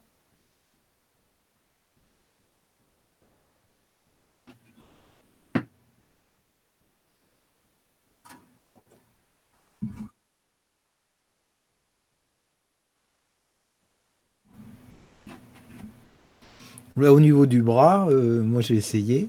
Ouais. Euh, j'ai l'impression que ça, comment je dirais, que ça l'engourdit. Voilà la réaction que j'ai euh, par rapport à... Le bras qui a fonctionné? Oui. D'accord. Et l'autre bras, il est comment? Bof, il est... il est. Il est, il est, c'est déjà pas mal. C'est déjà ça en même temps. c'est bon. Bon, Michael. Euh, moi, je ne peux pas te dire parce que j'ai pas pu le faire là en même temps. Ah, bon, Voilà. Ça, c'est bête. Ben non, oui, je sais, mais je te dirai après quand je Et réécouterai. Guy, alors Non, Et Guy- j'ai pas essayé Non, parce que non, mais les filles viennent de rentrer en même temps pour vous dire exactement. Ah, c'est pour ça en fait. Donc, enfin Ah, voilà, C'est pas grave, on va essayer avec l'autre bras hein, pour Oui. voir un peu ce que ça Ben fait. oui. hein. Voilà, non, non, c'est on voilà, va pas rester sur, sur un, on va essayer Oui. de s'équilibrer un peu. c'est hein. sûr. Donc avec l'autre bras, toujours pareil, on le lève au niveau euh, bah, de notre épaule. hein, euh, Alors attends, attends, je te coupe, je te coupe. C'est la rotation. Qu'est-ce que tu entends exactement par rotation? Parce qu'il y a plusieurs types de rotation. Mais en fait, peut si y tu avoir la veux, tu vas rota- faire euh, un peu comme une, euh, comme si c'était un, Un une nœud activation, tu sais, de la roue de la locomotive, tu sais, avec le petit, le petit bras là. C'est quoi Un cercle? Non, c'est ça. un Ah, Oui, d'accord. c'est comme si tu fais un cercle oui, Guy, en c'est ça, un fait cercle. devant toi, euh, en laissant euh, donc le coude quand même sur le côté. euh, euh, Enfin, tu vois, juste. euh, Oui, oui, oui, oui, je vois, la je vois l'image, tout à pour, fait. euh, pour Mhm. avancer, euh, voilà. Le problème, il faut que je euh, fasse gaffe parce que comme j'ai le, j'ai le micro, le PC à côté. Ah bah si tu fous le micro en l'air à cause. bah alors éloigne-toi un peu pour pas mettre un coup. Hein. Oui, c'est sûr. Voilà. Ouais. Ben oui, non, ça serait bête ça.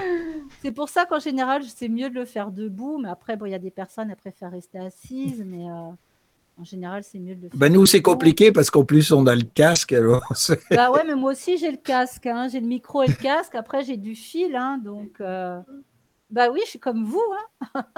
je suis pas mieux ni moins. hein. donc, alors, ce qu'on peut ressentir euh, quand une fois qu'on a fait l'activation d'un bras, c'est peut-être un peu plus de chaleur dans le bras qui a fonctionné. Euh, ça, ça peut être ça. Euh, justement, sentir que bah, ce bras-là, il est un peu plus réveillé que l'autre. Donc, ça peut être ça. Sentir bah, que, que c'est plus chaud du coup dans le bras qui a travaillé euh, dans le bras qui est resté euh, le long du corps. Donc, euh, ce qu'on peut faire, c'est donc l'autre bras. Donc, la même chose, hein, nous levons le bras devant nous, nous fermons la main sans la serrer pour l'instant, nous inspirons avec le nez, nous retenons l'air, et là, nous mettons une tension dans notre bras et nous activons notre bras en faisant une rotation.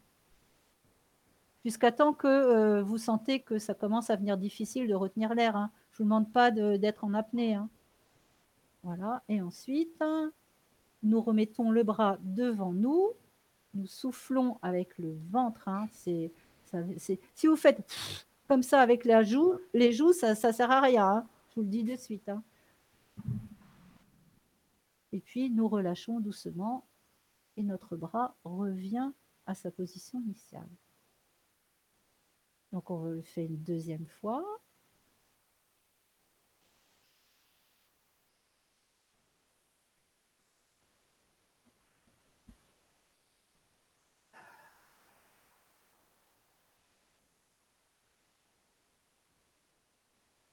Et puis une troisième fois. Toujours les bras devant nous, fermons le poing sans le serrer, nous inspirons, mettons une tension dans notre bras et nous faisons la rotation.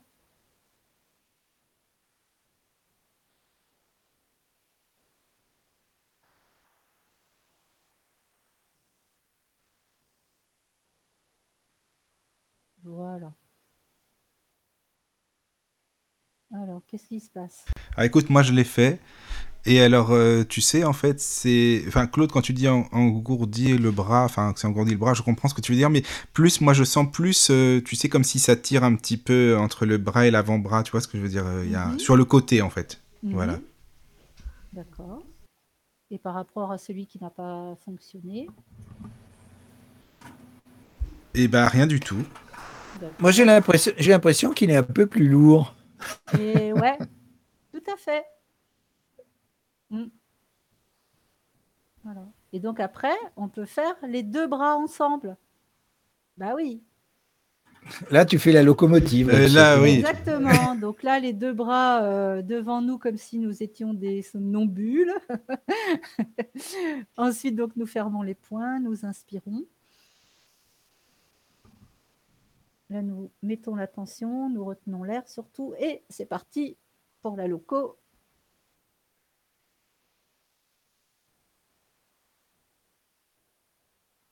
Nous revenons avec les bras tendus, nous relâchons les mains et doucement nos deux bras reviennent le long du corps. On peut le faire une deuxième fois.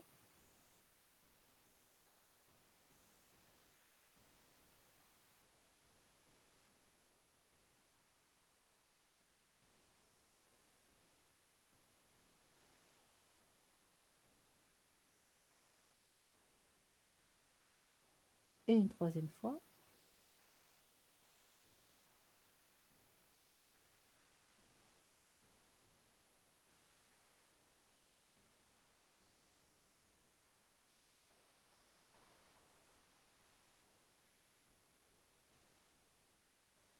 Et qu'est-ce qui se passe? Pour moi, ça fait plus comme si c'était lourd les deux bras, mais que ça fait mal sur le côté. Enfin, ça tire sur le côté quand même. D'accord. Claude, Guy. Oui, c'est bah, c'est un peu. Oui, effectivement, on sent une lourdeur dans les deux bras, mais en plus, ça dégage, hein, je peux te dire, niveau chaleur. Et bien voilà, c'est l'énergie. Ouais, ben, je la sens, hein, je peux euh, vous dire. ah ben voilà. Je la sens et elle, euh, elle se propage jusqu'au niveau du, je vais dire, euh, au niveau du thorax un petit peu, tu vois, à ce oui. niveau-là. Absolument. Voilà. Et ben donc là, ça, je vais avoir un coup de chaud maintenant. Et voilà. Et donc, c'est comme ça qu'on peut activer l'énergie euh, de son corps. Donc, on- il y a des exercices avec les bras, avec les jambes, avec la tête, etc. Il y a plusieurs. euh, Mais à quoi ça sert de possibilités. l'active Enfin, le but, c'est quoi exactement, en fin de compte, euh, Alors, ben, le but, déjà, est-ce que tu as pensé à quelque chose quand tu as fait ça? Ah, pas du tout, part, non. euh, Eh bien, voilà. Ça D'accord. Ah oui, oui, oui, d'accord. C'est le mental, ça coupe le mental, quoi. Bah, ça D'accord. te coupe le mental et ça va relancer ton énergie. Donc ça veut dire que si tu étais en mode, euh, en mode limace euh, sur ton canapé, que tu as besoin de sortir, que tu n'as pas envie, ou que tu as un rendez-vous et que tu as besoin en fait de t'activer, d'activer l'énergie, ou alors que tu as froid, parce que ça, je le conseille aussi pour les personnes qui sont frileuses, euh, pour pouvoir Oui, moi aussi. Là, tu peux y aller, c'est bon, vas-y, Voilà. C'est parti. Donc ça, c'est un très bon moyen de se réchauffer très rapidement sans augmenter le, le chauffage. Donc vous allez faire des économies d'énergie en même temps. Donc ça, ça Ah, va bah, c'est cool. formidable. Voilà. Donc on peut faire la même chose avec les jambes, à part que là, ce sera pas. On va faire comme une marche virtuelle qui va être en restant euh, sur place, activée comme si nous marchions, et on va aller plus ou moins vite. Donc plus vite, tu vas réchauffer plus vite tes jambes, et ensuite moins vite pour bien avoir conscience de ce qui se passe. Ce sont bien tes jambes qui sont en train de fonctionner. Voilà. Et en général, pourquoi on dit trois fois? Parce que en sophrologie, on dit toujours la première fois, c'est la découverte, la deuxième fois, c'est la conquête, et la troisième fois, c'est la transformation. D'accord. D'accord, d'accord. Et oui, effectivement, puis c'est marrant parce que ça perdure. hein. Enfin, disons que c'est. Voilà, ça, ça a des effets. Ah, c'est vraiment. euh, c'est- non, mais c'est génial. Bah, tu vois, Myriam, tu nous auras apporté une, une facture de chauffage en moins. Bien, bravo, c'est bon. c'est bon. Et tu sais, il y a, il y a un email, par contre, que je vous lis donc de Priscille. Euh, bah, déjà, bonjour Priscille. Euh, super Bonjour. sympa. Bonjour, Priscille. Ça fait plaisir. Donc, alors, euh, elle nous dit bonjour Myriam, bonjour Mickaël, bonjour Claude et bonjour Guy. Eh bien, bonjour. Merci pour cette émission enrichissante. Et elle a une question pour toi, Myriam. Mhm. Quel est le nombre maximum euh, de participants admises dans une séance de groupe Alors, moi, je dirais que en général, c'est pas plus de, de 12 personnes. Enfin, en général, c'est plutôt 8-10. Parce qu'après, euh, il faut aussi euh, laisser le temps de partage à chaque personne. Euh, donc, si tu veux être dans, bien être dans le timing, en fait, euh, pour tout le monde, hein, que ce soit pour le sophrologue et pour les personnes qui viennent participer, c'est bien de faire maximum 12, enfin je dirais même 10, parce qu'il faut que le temps que chaque personne puisse, puisse partager pour, que, pour que ce soit enrichissant pour chacun. Donc le minimum, je vais dire, ça va être 5, on va dire ça comme ça, maximum 10, 12. Après, ça fait trop et, et pour les personnes, ça va, ça va être trop. Voilà. Donc en général, une dizaine de personnes, c'est bien, pas, plus. Parce que dans, dans un groupe, tu t'occupes vraiment d'une façon individuelle. Enfin, tu fais communiquer les gens entre eux, je pense par, euh, par leur expérience et, tu t'occupes, tu, tu, prends en charge chacune des, des personnes. non, alors en fait, si tu veux, ça ne se passe pas comme ça. Dans, dans un groupe, ce qui va être, c'est que les personnes, elles vont venir euh, là plutôt en général pour se relaxer. Hein, euh. mais moi, j'aime bien faire des petits exercices pratiques comme là, je viens de vous faire, parce que ça permet justement déjà de couper le mental. donc après, on va être plus à même euh, d'accéder à la séance de sophrologie plus cool, euh, plutôt que d'arriver déjà avec tout ce qu'on a euh, dans la tête et dans le Oui, chargé. voilà, donc déjà décharger un peu avec des petits exercices pratiques et ensuite faire la séance proprement dite. Donc en général, on va, je vais plutôt choisir, choisir des, des thèmes, entre guillemets, on va dire ça. Euh, euh, et, puis, euh, et puis, on va faire la séance. Ou alors, ça peut être juste, par exemple, en première séance, juste une séance de relaxation, une séance de sophrologie relaxation, avec éventuellement une visualisation. C'est ce qu'on propose au départ parce que c'est ce qui est le plus facile pour les personnes, la visualisation. voilà, donc ça va être ça. Euh, et ensuite, donc, euh, il y a le petit temps pour, pour euh, écrire ce qu'on a ressenti ou pas. Et puis après, il y aura un partage avec les personnes qui souhaiteront dire ce qu'elles ont écrit ou une partie de ce qu'elles ont écrit, parce que ça va aider aussi les autres à se dire ah bah oui tiens moi aussi j'ai ressenti ça parce que d'un coup je me rappelle que elle ce qu'elle dit ou lui ce qu'il est en train de dire bah moi aussi je l'ai ressenti mais je ne l'ai pas noté, par exemple. Et puis, euh, ça a enrichi puisque les personnes, euh, bah, il va y avoir différents vocabulaires aussi, différents mots qui vont être mis euh, en évidence. Et ça, bah, c'est intéressant aussi pour les personnes en disant que, bah, tiens, moi, je peux ressentir ça et elle, elle peut ressentir un autre truc qui peut être complètement différent. C'est ça aussi la richesse des séances de groupe. Et c'est bien pour s'habituer euh, à faire des séances avant, je dirais, pour certaines personnes, de, venir en individuel. Parce que c'est comme tout, hein. Les personnes, elles ont toujours cette appréhension euh, d'arriver quelque part et de se dire euh, Ouais, non, mais alors je vais voir cette personne-là, mais finalement, bah, ça peut être un médecin, ça peut être un sophrologue, ça peut être un, hypnothérapeute, ça peut être tout ce qu'on veut. Et il y a toujours une histoire de petit stress qui arrive avant, là, juste avant, en disant Ouais, bon, alors, euh, qu'est-ce que je vais dire? Comment je vais dire? Euh, Voilà. Donc, le, le groupe, il est fait pour justement ne pas avoir cette appréhension-là. Et aussi, si on n'a pas de problématique, juste pour découvrir, euh, ce qui sera beaucoup plus approprié que en individuel, puisque là, on va être plus, euh, euh, en fait en face de quelqu'un qui aura euh, peut-être une problématique. donc, voilà. Après, ça peut être aussi, ça c'est le temps, c'est le sophrologue qui le détermine. il y aura peut-être plus d'échanges avec la personne et moins de pratique, ou plus de pratique et moins d'échanges. tout ça, ça dépend de la personne qui vient nous voir aussi. Hein.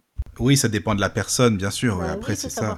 Oui, hein. si bah, oui euh, c'est sûr. Bon, euh, je vous laisse 10 euh, minutes ou 15 minutes pour parler, après on fait une pratique. non, mais puis même, tu as raison, hein, quand... Hein. c'est le sophrologue, oui, mais même des personnes du groupe en tant que tel, tu as des personnes qui n'aiment pas parler du tout, qui viennent certainement pour leur exercice, et puis c'est tout, quoi. Puis d'autres qui ont envie de parler, qui ont, qui ont envie Exactement, mais le but, voilà, c'est que la personne, elle aussi, elle puisse évoluer, et un jour, elle, elle aura peut-être envie de parler ça va aider aussi les personnes à se libérer au niveau de la parole. Donc ça, ça va être intéressant aussi. Et dans ces groupes, tu pratiques donc la visualisation, tu pratiques aussi euh, le, son? Euh, Alors oui, c'est possible.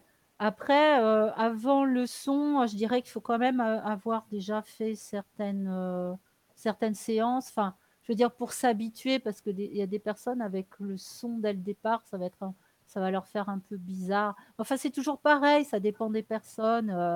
je dirais que ça va pas une des, être une des premières séances que je vais proposer. Voilà, si, si c'est ça ta question, ça peut. Oui, oui, d'accord. ma réponse.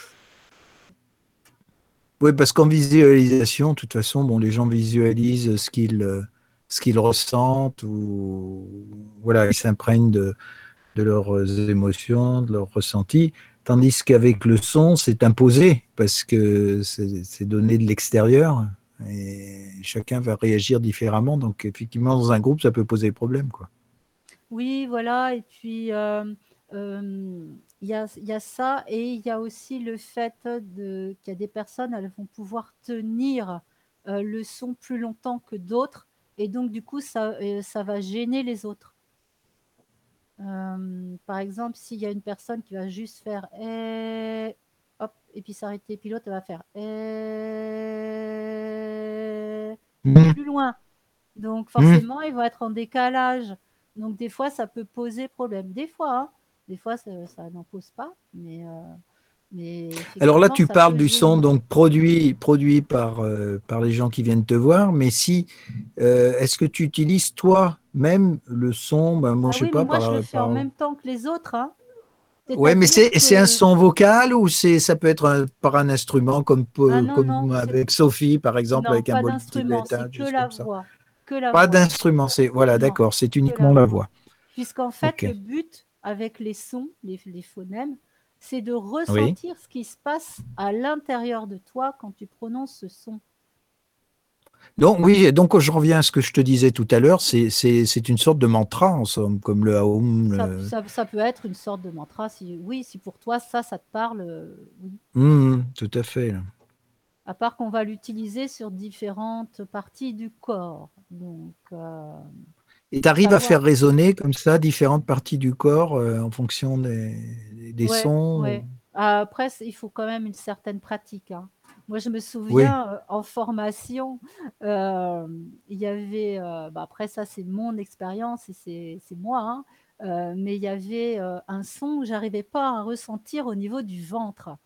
Et, et ben, du coup, j'ai pratiqué pendant je sais pas combien de jours consécutifs euh, le, ce son avec euh, la technique pour pouvoir réussir à ressentir, parce que comme chaque personne est différente, il y a des sons tout de suite euh, dans les parties du corps. Ça a été nickel, de suite, pop-off, voilà, ça y est. Par contre, il y en a d'autres, c'est plus compliqué. Donc, et chaque personne va avoir peut-être des difficultés à différents endroits. Donc, voilà, donc moi, je me souviens de ça. J'avais pratiqué et pratiqué jusqu'à temps que j'arrive à ressentir la fameuse vibration euh, qui pour moi était importante de pouvoir la, ressentir. Hein. Et ça, c'est dans, la formation. Hein. Je ne dis pas qu'il faut s'obliger à faire des choses. Euh, c'est parce que moi, je voulais y arriver. Voilà. pour moi, c'était important. Oui, c'était plutôt lié à, toi, ta personnalité. Voilà, à ma personnalité euh, de, volontaire et de volonté. Mm. Euh, voilà, mais. Euh, D'accord. Comme je dis, je, j'oblige personne à avoir des résultats. C'est la personne qui va, qui va faire fonction de, ça. Hein. Oui, qui va évoluer à son rythme, quoi, tout compte fait. Sûr, bien sûr. Mm. Voilà, D'accord. On peut, on peut, faire ça. Après, voilà, il y a plein d'autres, euh, plein d'autres possibilités aussi, enfin, des, des, habitudes de vie positive euh, euh, pour, voilà, pour savoir. moi, je, ce que je demande souvent, c'est quand la personne me dit, moi non, mais je suis stressée tout le temps, du soir au matin, du matin au soir, je suis stressée. Alors je leur dis, bon, alors, euh, comment ça se passe? En général, je leur demande de me décrire une journée, juste en me disant, euh, voilà, je me lève, euh, par exemple, à telle heure, après, je fais mon déjeuner, je fais ma douche, voilà, sans, sans expliquer tout, hein, juste ça, hein, et, et, dire, bon, bah, alors, voilà, après, je vais au travail. Alors, comment, en général, je pose la question, comment vous allez à votre travail? Savoir si c'est en transport en commun, en voiture, en vélo, à pied, voilà, pour avoir une idée. Et ensuite, voilà, la personne me raconte et euh, et, ensuite, je leur dis, OK. Donc, euh, je dis finalement, euh, toute la journée, vous n'avez aucun sas de, de, décompression. Ce que les personnes oublient, c'est qu'il faut un temps pour chaque chose. Et que tu peux pas, en fait, mais malheureusement, hein, c'est la société qui est comme ça. Elle nous oblige à faire les choses au fur et à mesure sans prendre de temps entre deux. Donc, par exemple, une, que ce soit une femme ou un homme, hein, arriver à la maison, euh, bon, alors, euh, soit à la femme ou le mari ou les enfants qui arrivent, euh, ils veulent raconter leur journée, ils veulent ceci, ils veulent cela. ah là là, je te dis. Signe-moi le carnet ou, ou tu as pensé à mon truc pour demain. Ou, bon. Et puis donc, tu es, à peine arrivé, tu n'as pas le temps de te poser, que ça y est, déjà, tu as tout le truc de la maison qui arrive sur toi. Donc, euh, moi, souvent, ce que je propose, c'est de dire euh, aux personnes, et ça se fait, et les personnes, elles y arrivent très bien, hein, euh, de dire bah, à la femme ou au mari, aux enfants, écoutez, je viens d'arriver, mais vous faites comme si j'étais pas encore arrivé. Et donc, d'aller soit dans une pièce ou dehors ou autre, selon les personnes, pour avoir ce moment pour vous, pour décompresser. Alors, ça peut être soit euh, prenez un bain ou une douche si vous avez envie, soit euh, bah, faire une sieste, enfin, ou en tout cas avoir un temps calme, euh, ou écouter de la musique, ou aller marcher dehors, ou aller courir, ou aller taper dans le punching ball, enfin, peu importe, ce que vous avez envie, pour que vous puissiez avoir ce sas de décompression avant de reprendre le cours de la journée ou de la soirée. Donc ça, c'est important parce qu'il euh, y a des personnes qui font ça, par exemple, euh, quand elles prennent la voiture ou même les transports maintenant avec euh, les casques. Bah, soit elles écoutent un livre audio ou de la musique ou, ou des fois même elles apprennent des langues, enfin des cours, elles ont des cours, etc. Enfin voilà, elles peuvent faire ça, elles peuvent se relaxer aussi. Il y a tout un tas de choses qui sont possibles maintenant, ou aller faire du vélo, ou en tout cas, autre chose avant de recommencer quelque chose. Ça, c'est hyper important. Alors, même si c'est que 10 minutes, un quart d'heure ou, une demi-heure selon les personnes, ce ne sera pas le même temps, euh, bah, ça, c'est important de le faire. Parce que ça va vous permettre de laisser passer ce qui vient de se passer pour pouvoir être mieux, en fait, pour continuer ce qu'il y a à faire. Et c'est valable pour le boulot, etc. Alors, souvent les personnes elles me disent ouais non mais moi au boulot euh, euh, c'est l'heure de déjeuner je vais, euh, je vais manger vite fait alors soit bon là en ce moment c'est pas possible mais soit au petit café du coin ou alors ou alors au self ou alors je m'amène mon déjeuner et je déjeune dans la salle de pause avec les autres etc et elles disent bah finalement je peux pas me reposer bah après le seul endroit je dirais moi je leur dis le seul endroit des fois c'est les toilettes eh ben, profitez-en. Au lieu d'aller faire euh, ce que vous devez faire d'habitude dans les toilettes, ben, enfermez-vous dans les toilettes. Et si vous pouvez vous poser euh, cinq minutes dans les toilettes, et eh ben, des fois, ça peut être euh, sympa aussi. Voilà. Donc, bah, oui. Donc, c'est important d'avoir d'avoir un petit temps, en tout cas pour soi, où nous pouvons décompresser cinq minutes ou même plus et, ça se fait, ça se pose, hein, ça se pose avec, euh, avec les personnes qui vivent avec vous, euh, ça se pose très très bien. Et, euh, et de dire, voilà, ah non, là pour l'instant je suis en pause, donc tu ne me déranges pas. Et on attend qu'il soit telle heure. C'est la personne qui va définir, hein, qui va dire, je vous demande de faire comme si j'étais pas là pendant 15 minutes ou, ou 30 minutes, le temps que la personne aura défini. Et ça se passe bien. Hein. Toutes les personnes à qui euh, euh, je leur ai dit d'essayer ça, elles l'ont testé et elles l'ont adopté. Hein. Donc, euh, c'est à tester. Alors après, il y en a, ils vont me dire Ah non, mais c'est pas possible parce que tu comprends, j'ai pas vu mes enfants de la journée, c'est normal que je leur, que je leur accorde du temps à mon mari ou à ma femme, etc. Euh, ouais, mais ça n'a pas changé ta vie si tu prends 15 minutes pour toi. Ils pourront quand même te raconter les choses après. Donc, c'est souvent une formule que j'emploie. Ça, c'est est-ce que ça va changer ta vie demain, maintenant, si tu prends 5 minutes ou 10 minutes pour toi? Je crois pas. Hein. Dites-moi. Hein. Oui, c'est curieux cette contrainte de temps hein, où, les gens bah se hein. mettent continuellement la pression sur.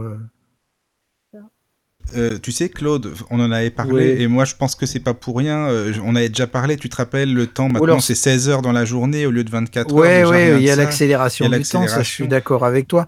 Mais euh, aussi, est-ce que c'est pas une fuite en avant C'est-à-dire qu'il faut absolument qu'on soit occupé parce que les gens sont pas capables de, bah, de, de, faire une introspection.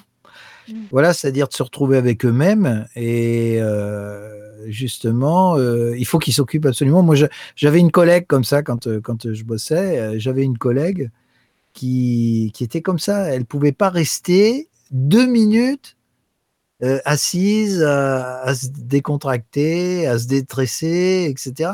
Non, non, il fallait absolument qu'elle soit occupée parce qu'elle était angoissée. Bah, c'est parce qu'elle n'avait pas appris, tout simplement. Ça s'apprend. Tu crois peut-être, oui, c'est bah possible. mais tu sais, depuis toute petite, euh, si elle a toujours été comme ça, sa maman a toujours été comme ça, tu vois, aussi, c'est possible, tu vois, il y a ça aussi. Bah, écoute, Parce en, que général, en général, les personnes euh, qui ont eu euh, une, éducation comme ça, où il fallait être tout le temps occupé, bah, la plupart du temps, elles, justement, après, dans, dans, dans leur vie d'adulte, ben, elles sont comme ça un moment mais après, elle change. Ouais. Après, ça Écoute, là, je veux dire, Yagi, ma mère, elle a 65 ans, elle a toujours été comme ça. Elle ne sait pas rester, comme Claude, tu disais, exactement pareil. Se reposer un peu, un instant sans rien faire, c'est pas possible, quoi. Et ça, bah, ça c'est pas normal, justement. Enfin, c'est pas logique par rapport. Euh, Non, non, non, pas du tout. Ben après, oui, oui, il y, y, a des personnes comme ça. Et, et en fait, justement, euh, par rapport à la, la sophrologie, eh ben, on lui avait déjà, euh, enfin, c'était un ami, bah, Christophe, euh, qui est déjà passé, que tu connais, Claude aussi, euh, à la mmh, radio.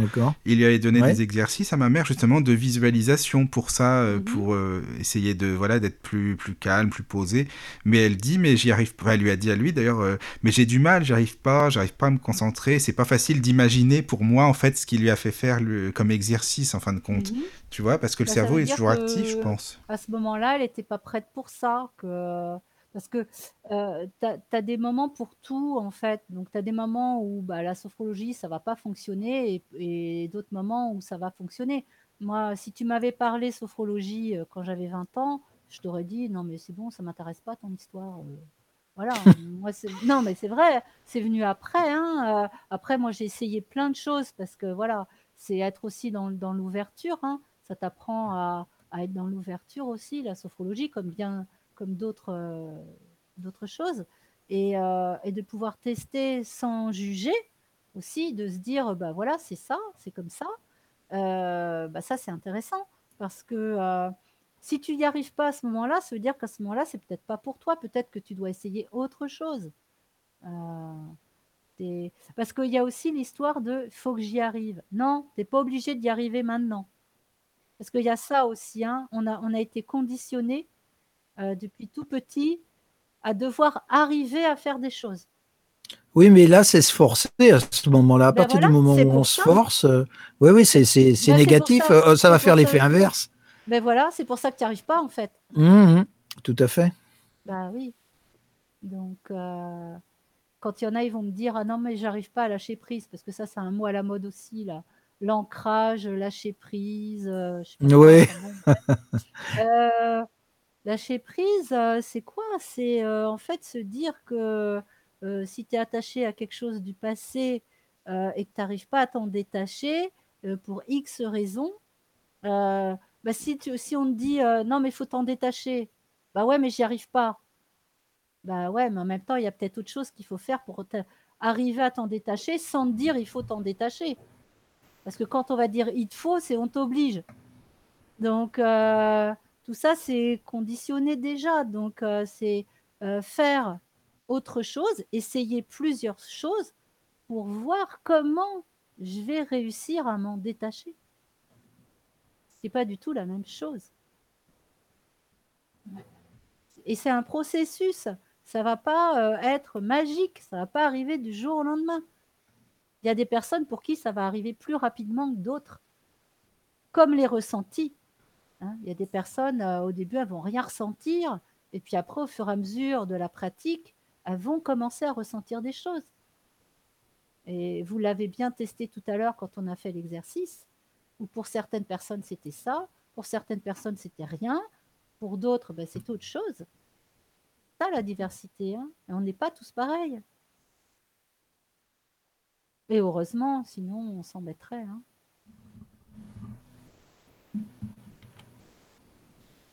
voilà, donc c'est aussi avoir euh, effectivement euh, s'occuper alors, ça, ça me fait penser là, à ta maman, euh, Michael.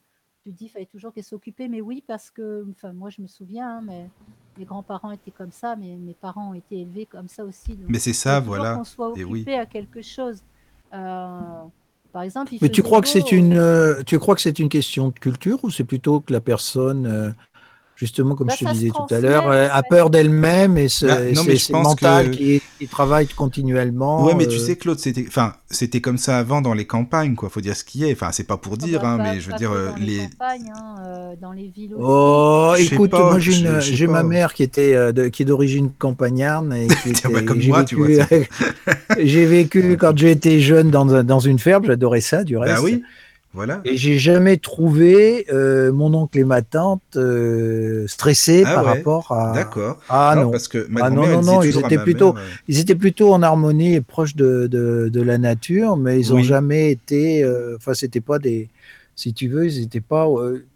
quand ils savaient, ils savaient se poser. En plus, c'était des fermes qui étaient espacées. Ils se retrouvaient ensemble pour pour manger, ah, pour boire un coup, ah pour voilà, pour partager. Euh, non, c'était pas, c'était pas du tout dans cette ambiance-là. Enfin, moi que j'ai connu à l'époque, euh, à cette époque-là. D'accord. Alors que là, oui, euh, là où en Normandie, mais ma grand-mère, elle disait toujours à ma mère, bon voilà, si, si, on, si on se lève, c'est pas pour rester à rien faire ou un truc comme ça. Faut être, enfin, je sais pas comment dire. Faut voilà, faut faire quelque chose. oui, il fallait être occupé. Fallait être occupé. Voilà, en gros, oui, voilà, faut mm. toujours être occupé, mm. c'est ça. Ah ouais. Et, pour le coup, moi j'ai connu ça aussi, hein, mais après, ah oui, toi aussi. Ouais, oui, oui, euh, parce que c'est toujours pareil, hein, selon euh, comment tu as été élevé, euh, il y, a, des choses des fois qui restent. Après, moi, j'ai bien appris à, lâcher tout ça. Donc, donc mais, c'est vrai que je, connais des personnes comme ça, hein, qu'il faut qu'elles soient occupées du matin au soir, sinon ça va pas. Mais après, c'est toujours pareil, hein, bah, c'est parce que ce qu'elles ont testé, c'était peut-être pas le moment pour elles. Et puis que des fois, bah, il y en a, ça leur convient comme ça et elles n'ont pas envie d'essayer autre chose. Enfin, je veux dire, ça aussi, c'est libre. Hein. Chaque personne est, libre de, faire ses choix. Donc, euh, si elle a envie de rester comme ça, bah, elle reste comme ça. Hein. Euh, et, euh, après, voilà, il y a. Enfin, à un moment donné, les personnes, si elles voient que ça ne leur convient pas, elles, vont savoir le dire. Et dans ce cas-là, c'est à ce moment-là qui euh, en fait que peut-être une personne de l'entourage va pouvoir dire bah, peut-être si tu dis ça de plus en plus, tiens, je t'entends dire ça de plus en plus, peut-être que ce serait bien que tu, tu puisses euh, bah, euh, voir si tu peux faire quelque chose par rapport à ça. C'est une proposition. Parce que on sait bien que c'est bien joli les conseils, hein. mais c'est pas parce que la personne elle te le conseille qu'elle va le faire elle-même. Hein. Donc, euh, c'est pour ça qu'il faut que la personne elle puisse le ressentir, qu'elle puisse mettre des mots là-dessus.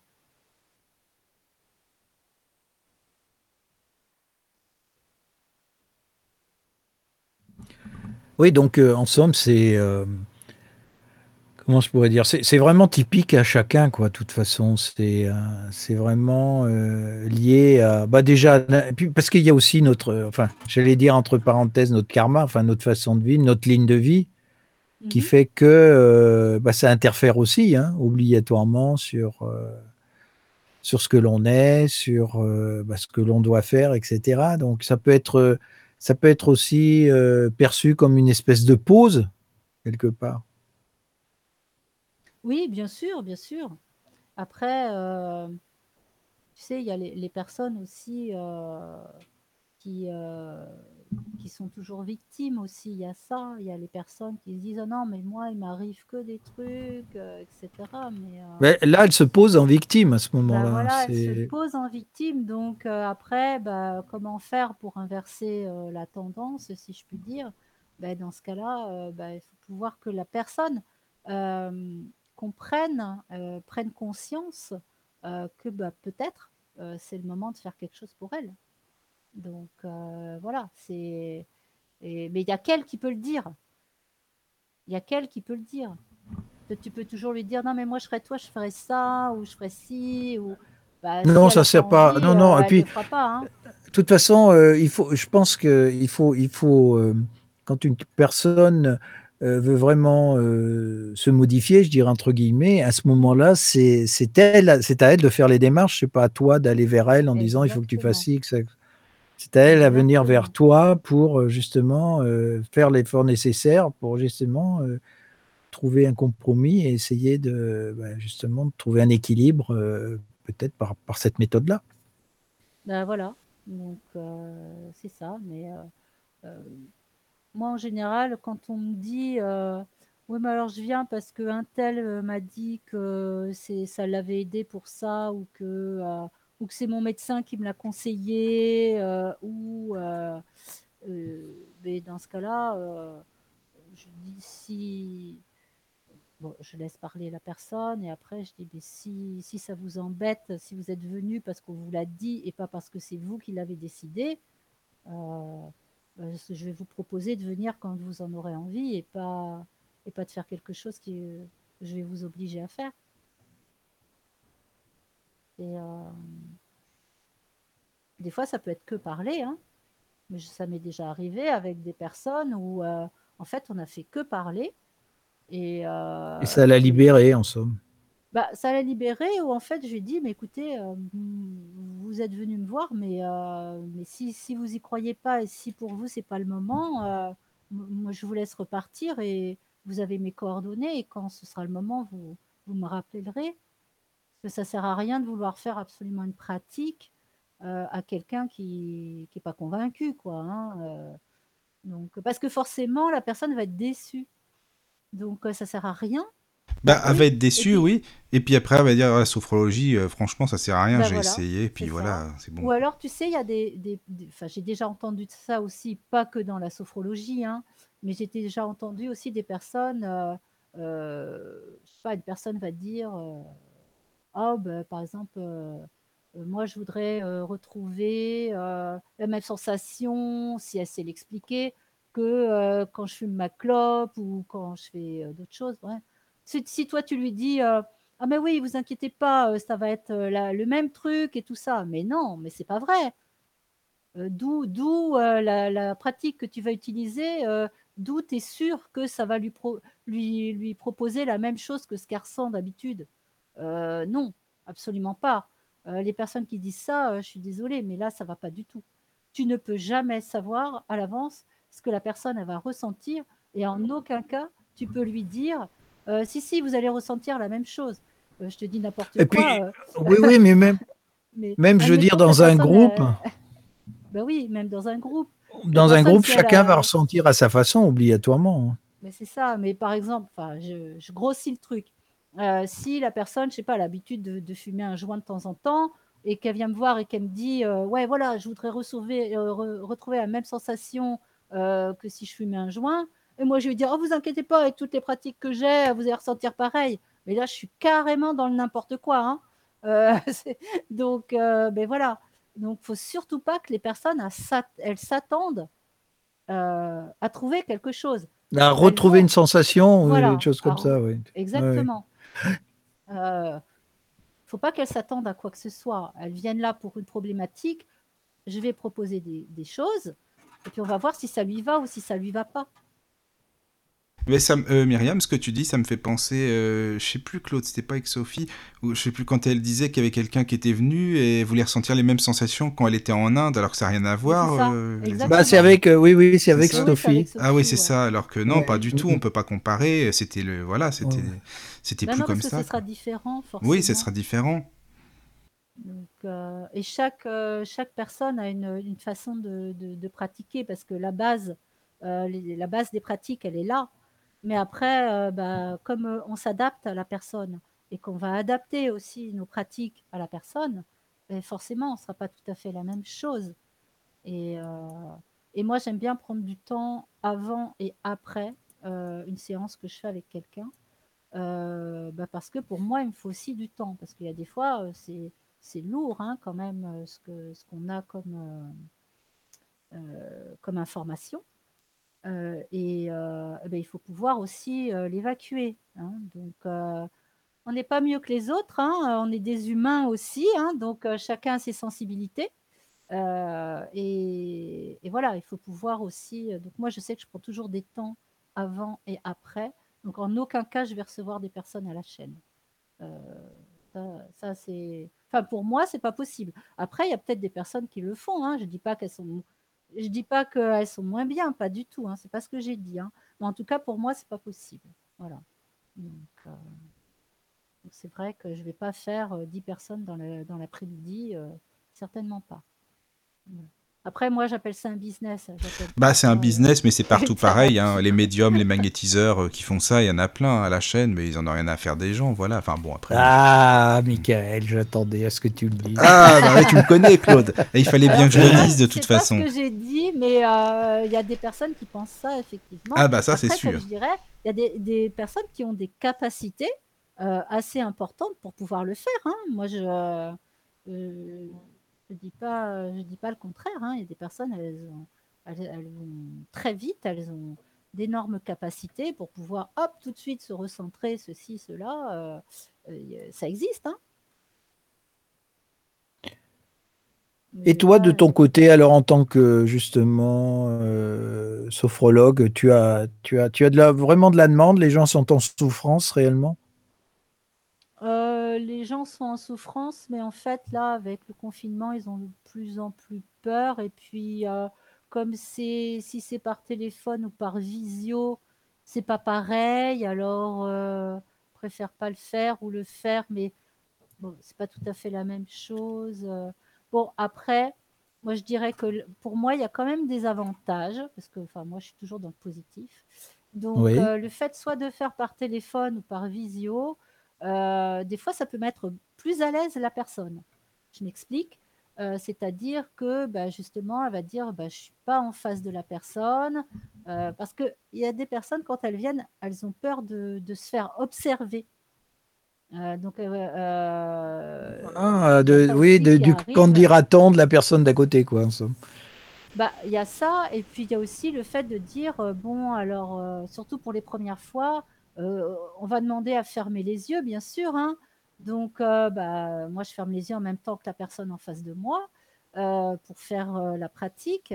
Mais la pratique, elle veut dire, euh, oh là là, si elle regarde quand même comment je suis, euh, ce que je fais, ou... Tu vois, c'est toujours pareil, hein, je reviens sur le syndrome du banc scolaire, euh, que si la personne tout d'un coup, euh, je sais pas moi, elle s'avachit euh, sur le siège ou autre, qu'on vienne pas lui refaire une, remontrance ou un truc comme ça. Il y a des personnes, elles sont, comme ça. Donc là, par téléphone ou par visio, ça peut être déjà dire, ah bah, il y a une distance, donc euh, bah, ça va être mieux parce que euh, bah, la personne ne va pas forcément regarder l'écran, etc. Voilà, ça peut être. moi, je dis, il y, a- du plus et il y a du moins pour tout le monde. hein, voilà. Donc, euh, ça peut être quand même intéressant de le faire ou par téléphone ou, ou par visio, parce que de toute façon, c'est bien quand même de rencontrer la, la personne. Mais après, ce sera au choix de, de, de celle-ci. C'est elle qui décide. Donc, euh, après, euh, les séances de sophro, ça se fait avec un masque aussi. hein, euh, on respecte les gestes barrières. ben voilà, hein, tout est possible. hein. Donc, pour moi, ça n'a pas de. Et c'est pas trop gênant pour les exercices de respiration, par, par exemple? Mais après, les guidances, c'est pareil. hein, tu sais, la, quand on fait une séance, c'est une guidance. Donc en fait, on va parler à la personne, on va lui demander d'avoir une posture, une certaine posture pour, pour certaines pratiques. Et puis, et puis donc bah, la personne, elle va, elle, va être voilà, dans la posture ou pas. Et, et essayer de faire du mieux qu'elle peut et, voilà enfin donc pour moi je vois pas je vois pas le problème non ça n'a pas de après, hein, comme disait Caicedo, euh, si t'es pas dans la posture, tu es dans l'imposture.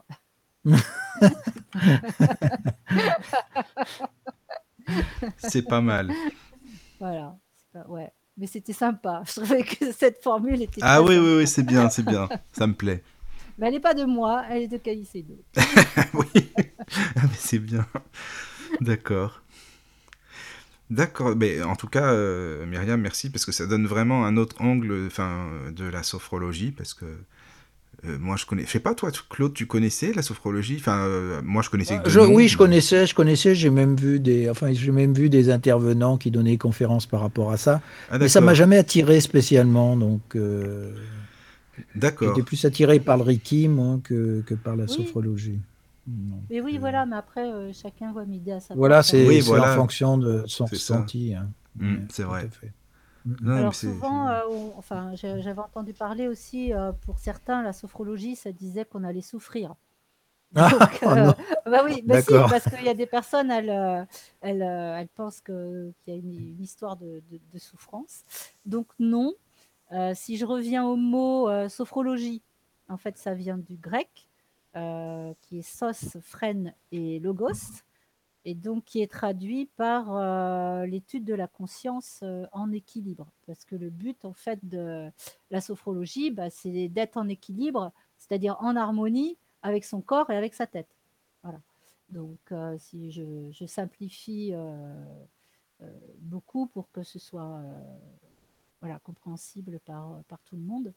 Donc, c'est en fait la prise de conscience de, de l'esprit et des émotions euh, dans un état de relaxation ou de dynamisation. Donc, c'est donc apprendre euh, à être plus conscient bah, de soi-même, euh, voilà, à différents moments de la vie quotidienne, pour être plus serein, on va dire, pour être plus serein, voilà, un moment pour soi aussi. Lors de justement cette conférence auquel j'avais assisté, les gens surtout avaient, avaient peur des conséquences que ça pouvait avoir. Voilà, c'est surtout ça qui les, qui les dérangeait, du fait, bon, bah, de euh, disons, de, voilà, d'avoir des réactions qu'elles ne pouvaient pas obligatoirement contrôler ou qui pouvaient les déséquilibrer, etc. Voilà, c'est plutôt, c'était surtout à ce niveau-là qu'il y avait une inquiétude. Ben, ben je sais pas, enfin pas, si elles ont peur, c'est qu'il y a enfin, il y a quelque chose qu'elles ont pas envie de dire non plus. Enfin, elles ont enfin, nous, on n'a pas enfin, on n'a pas de baguette magique et je veux dire, on n'est pas mesmer, hein, non plus, hein. On va pas dire, «Dormez» ou «Faites ci» ou «Faites ça», hein, c'est pas c'est pas du spectacle, hein, c'est, c'est un entraînement. Donc si ça convient pas à la personne ou à un moment donné, elle, elle s'en ira. voilà, c'est plus, pas plus difficile que ça. Hein. Euh, de toute façon, il y aura, il y aura, euh, il y aura quand même un bienfait sur euh, le fait que la personne elle puisse réussir à, se relaxer. Il y a des personnes, c'est juste ça. Hein. Après, il y en a d'autres, c'est un peu plus profond, mais, mais voilà, c'est savoir où elles veulent aller. Hein, si elles n'ont pas envie d'y aller, ben, on n'ira pas.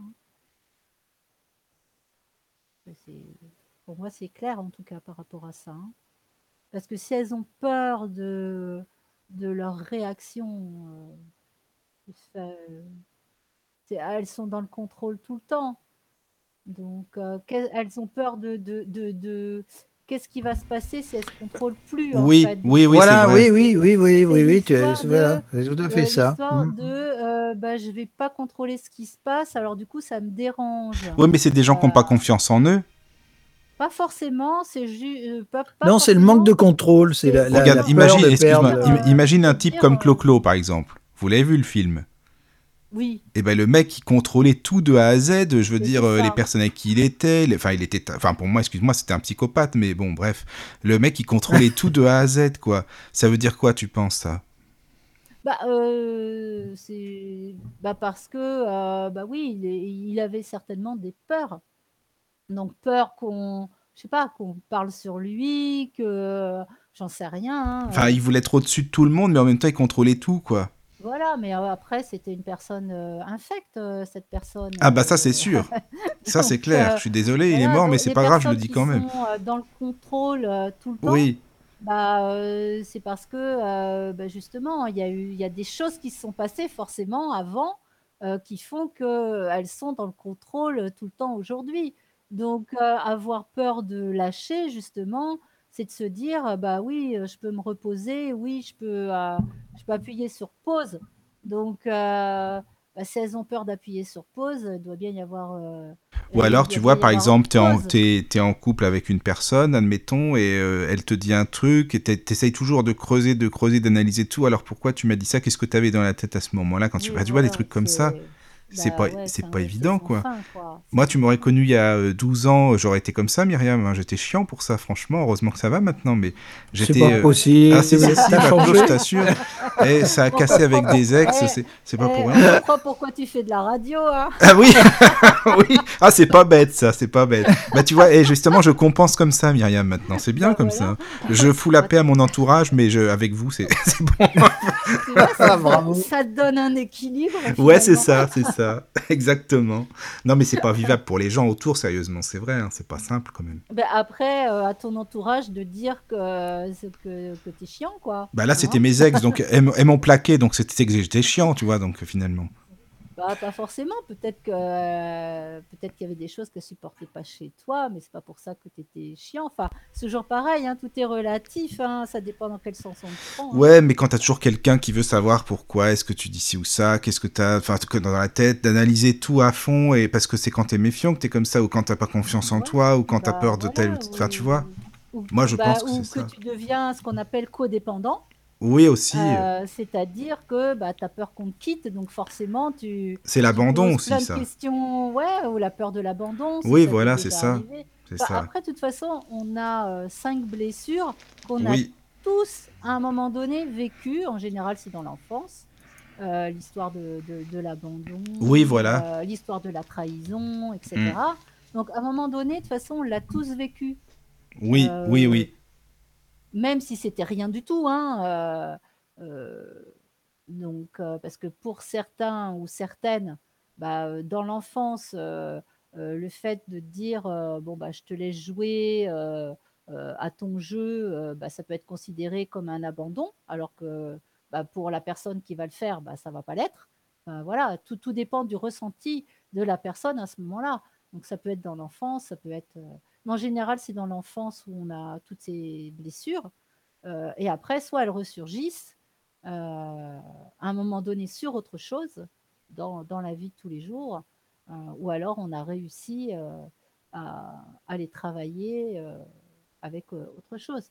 Mais, mais oui, effectivement, ça peut être ça, ça peut être la peur, de l'abandon, parce qu'à un moment donné, on a été abandonné dans l'inconscient. Ben, finalement, la conscience est quand même là. hein, euh, donc, euh, il se souvient des trucs, et pour lui, ça va être négatif.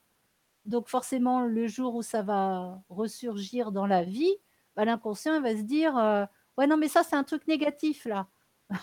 et donc, bah, tu vas peut-être avoir du mal à, franchir ce que tu as à franchir pour que ça devienne positif. Donc, euh, ouais, effectivement, pas évident. hein. Mais voilà, Non, mais les- c'est c'est la peur les euh, de. qui existent euh, Oui. sont là pour ça. hein. Oui, oui, c'est vrai, c'est vrai. pour- Mais non, mais justement, c'est ça qui est intéressant. Et les blessures. On en parlera si tu veux, Myriam, un jour des blessures. euh, De... Ça pourrait être bien, les cinq blessures. Oh bah oui, oui, oui, ça pourrait être- oui, effectivement, ça pourrait être bien. Mm. On peut parler de ça, on peut parler de plein d'autres choses.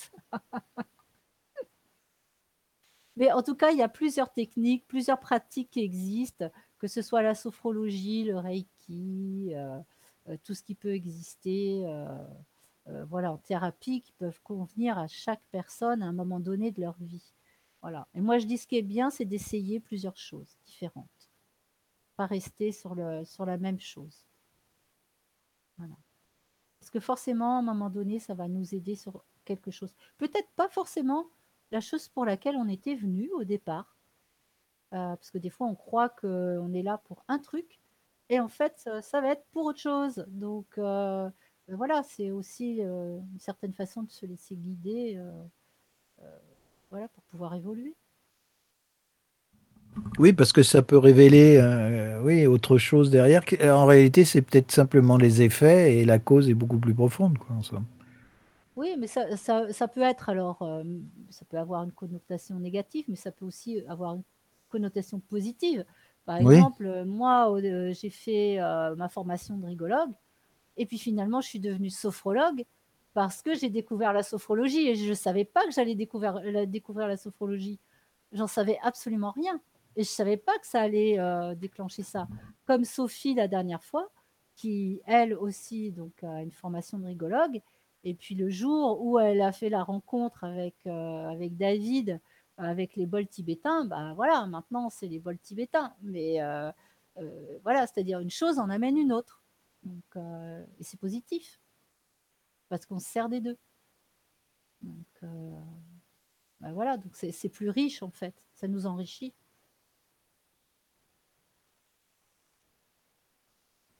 Et puis c'est des rencontres, des rencontres humaines aussi. Euh, enfin, faut pas oublier ça. Hein. Euh, l'humain, c'est tellement important. N'oubliez pas que nous avons besoin de nous parler, nous avons besoin d'être ensemble tout ça, euh, l'échange est, primordial euh, pour les humains, hein, sinon euh, nous n'existerions pas. Donc même si c'est compliqué en ce moment. Oui, mais ça pose d'énormes problèmes du reste, hein, surtout pour les jeunes, je pense aussi. Hein. Ouais. Mm, mm, pour mm. tout le monde, pas que pour les jeunes. moi, j'adore voir mes amis, j'adore sortir.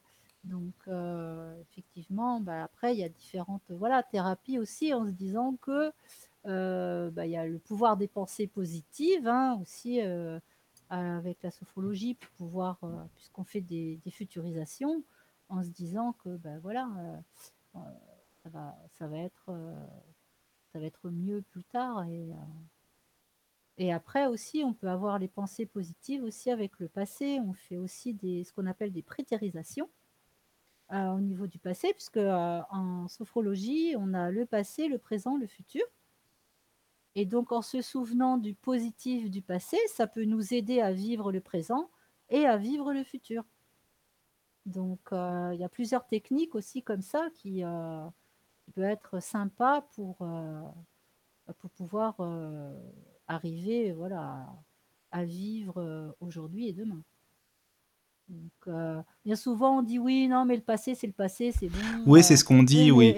oui, on est fait de notre passé aussi. Hein, oui. Euh, le fait qu'on avance d'une certaine façon euh, aujourd'hui, bah, c'est parce qu'il y a un passé derrière. Forcément, oui. Après, tu as des gens qui disent non, mais j'aime pas, moi, le passé, c'est passé, j'en parle plus, c'est bon, c'est fini, point.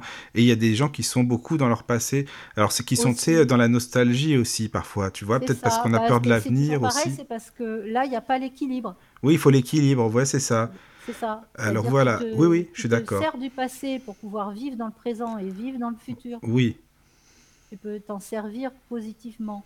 Mais si tu es, si es dedans, dans le passé, tout, enfin, souvent si, tu es dans, le passé... tout le temps, bah, effectivement, tu vas avoir beaucoup de mal à avancer dans le présent et dans le futur. Oui, c'est ça. Ouais, mais est-ce que c'est la peur de l'avenir aussi? Bah, peut-être aussi, bah, bien sûr. Je sais pas, hein, c'est possible. Après. Ça peut être plusieurs choses. Mais tout ça, ça peut, ça peut se travailler. Oui, oui, oui. Ah ben c'est intéressant, hein, Myriam, vraiment, euh, merci beaucoup. On apprend plein, plein de choses. C'est génial, ça. Ben, avec plaisir, hein. je crois que l'émission euh, était faite. Euh, oui, mais enfin, je crois que tu en feras une deuxième, par contre, si tu ah veux bien. Parce que non, mais c'est vrai, c'est super intéressant et tout. On pourra enfin, développer si tu as envie encore plus dans une seconde émission. Enfin, si ça te tente, en tout cas, moi, ah je suis ben partant. Oui, bien sûr, bien sûr, avec plaisir. Ah bah, c'est génial. Super. Bon, bah écoute, en tout cas, merci beaucoup Myriam. Et puis, euh, Donc euh, on, on se donne rendez-vous, euh, je ne sais pas quand, mais pour la prochaine sur la Sophro. Et puis entre-temps, il y aura d'autres émissions où tu seras là, j'imagine, en tout cas où tu vas participer. Oui, avec plaisir. Voilà. Et puis bah Claude, merci encore. hein. C'est super que tu sois venu, ça fait plaisir. Oh, bah de rien, mon cher. Hein, c'est sympa. Il n'y avait pas d'autres questions T'as pas... Bah là non non, je regarde justement, je viens de regarder, c'est pour ça que mais il n'y a pas d'autres questions. Non non, pour l'instant non. Il y avait Anthony et Priscille, voilà, bah tu as eu leurs questions, mais sinon il n'y a pas d'autres questions. Ok, bon, bah, Voilà. super. Bah, écoute, euh, Bien, en tout cas, sympa. bonne fin d'après-midi à tous. Bon, moi je vous retrouve ce Oui. soir, par contre, mais bon, vous vous serez Oui, pas là. avec, euh, avec tes révolutionnaires. Exactement.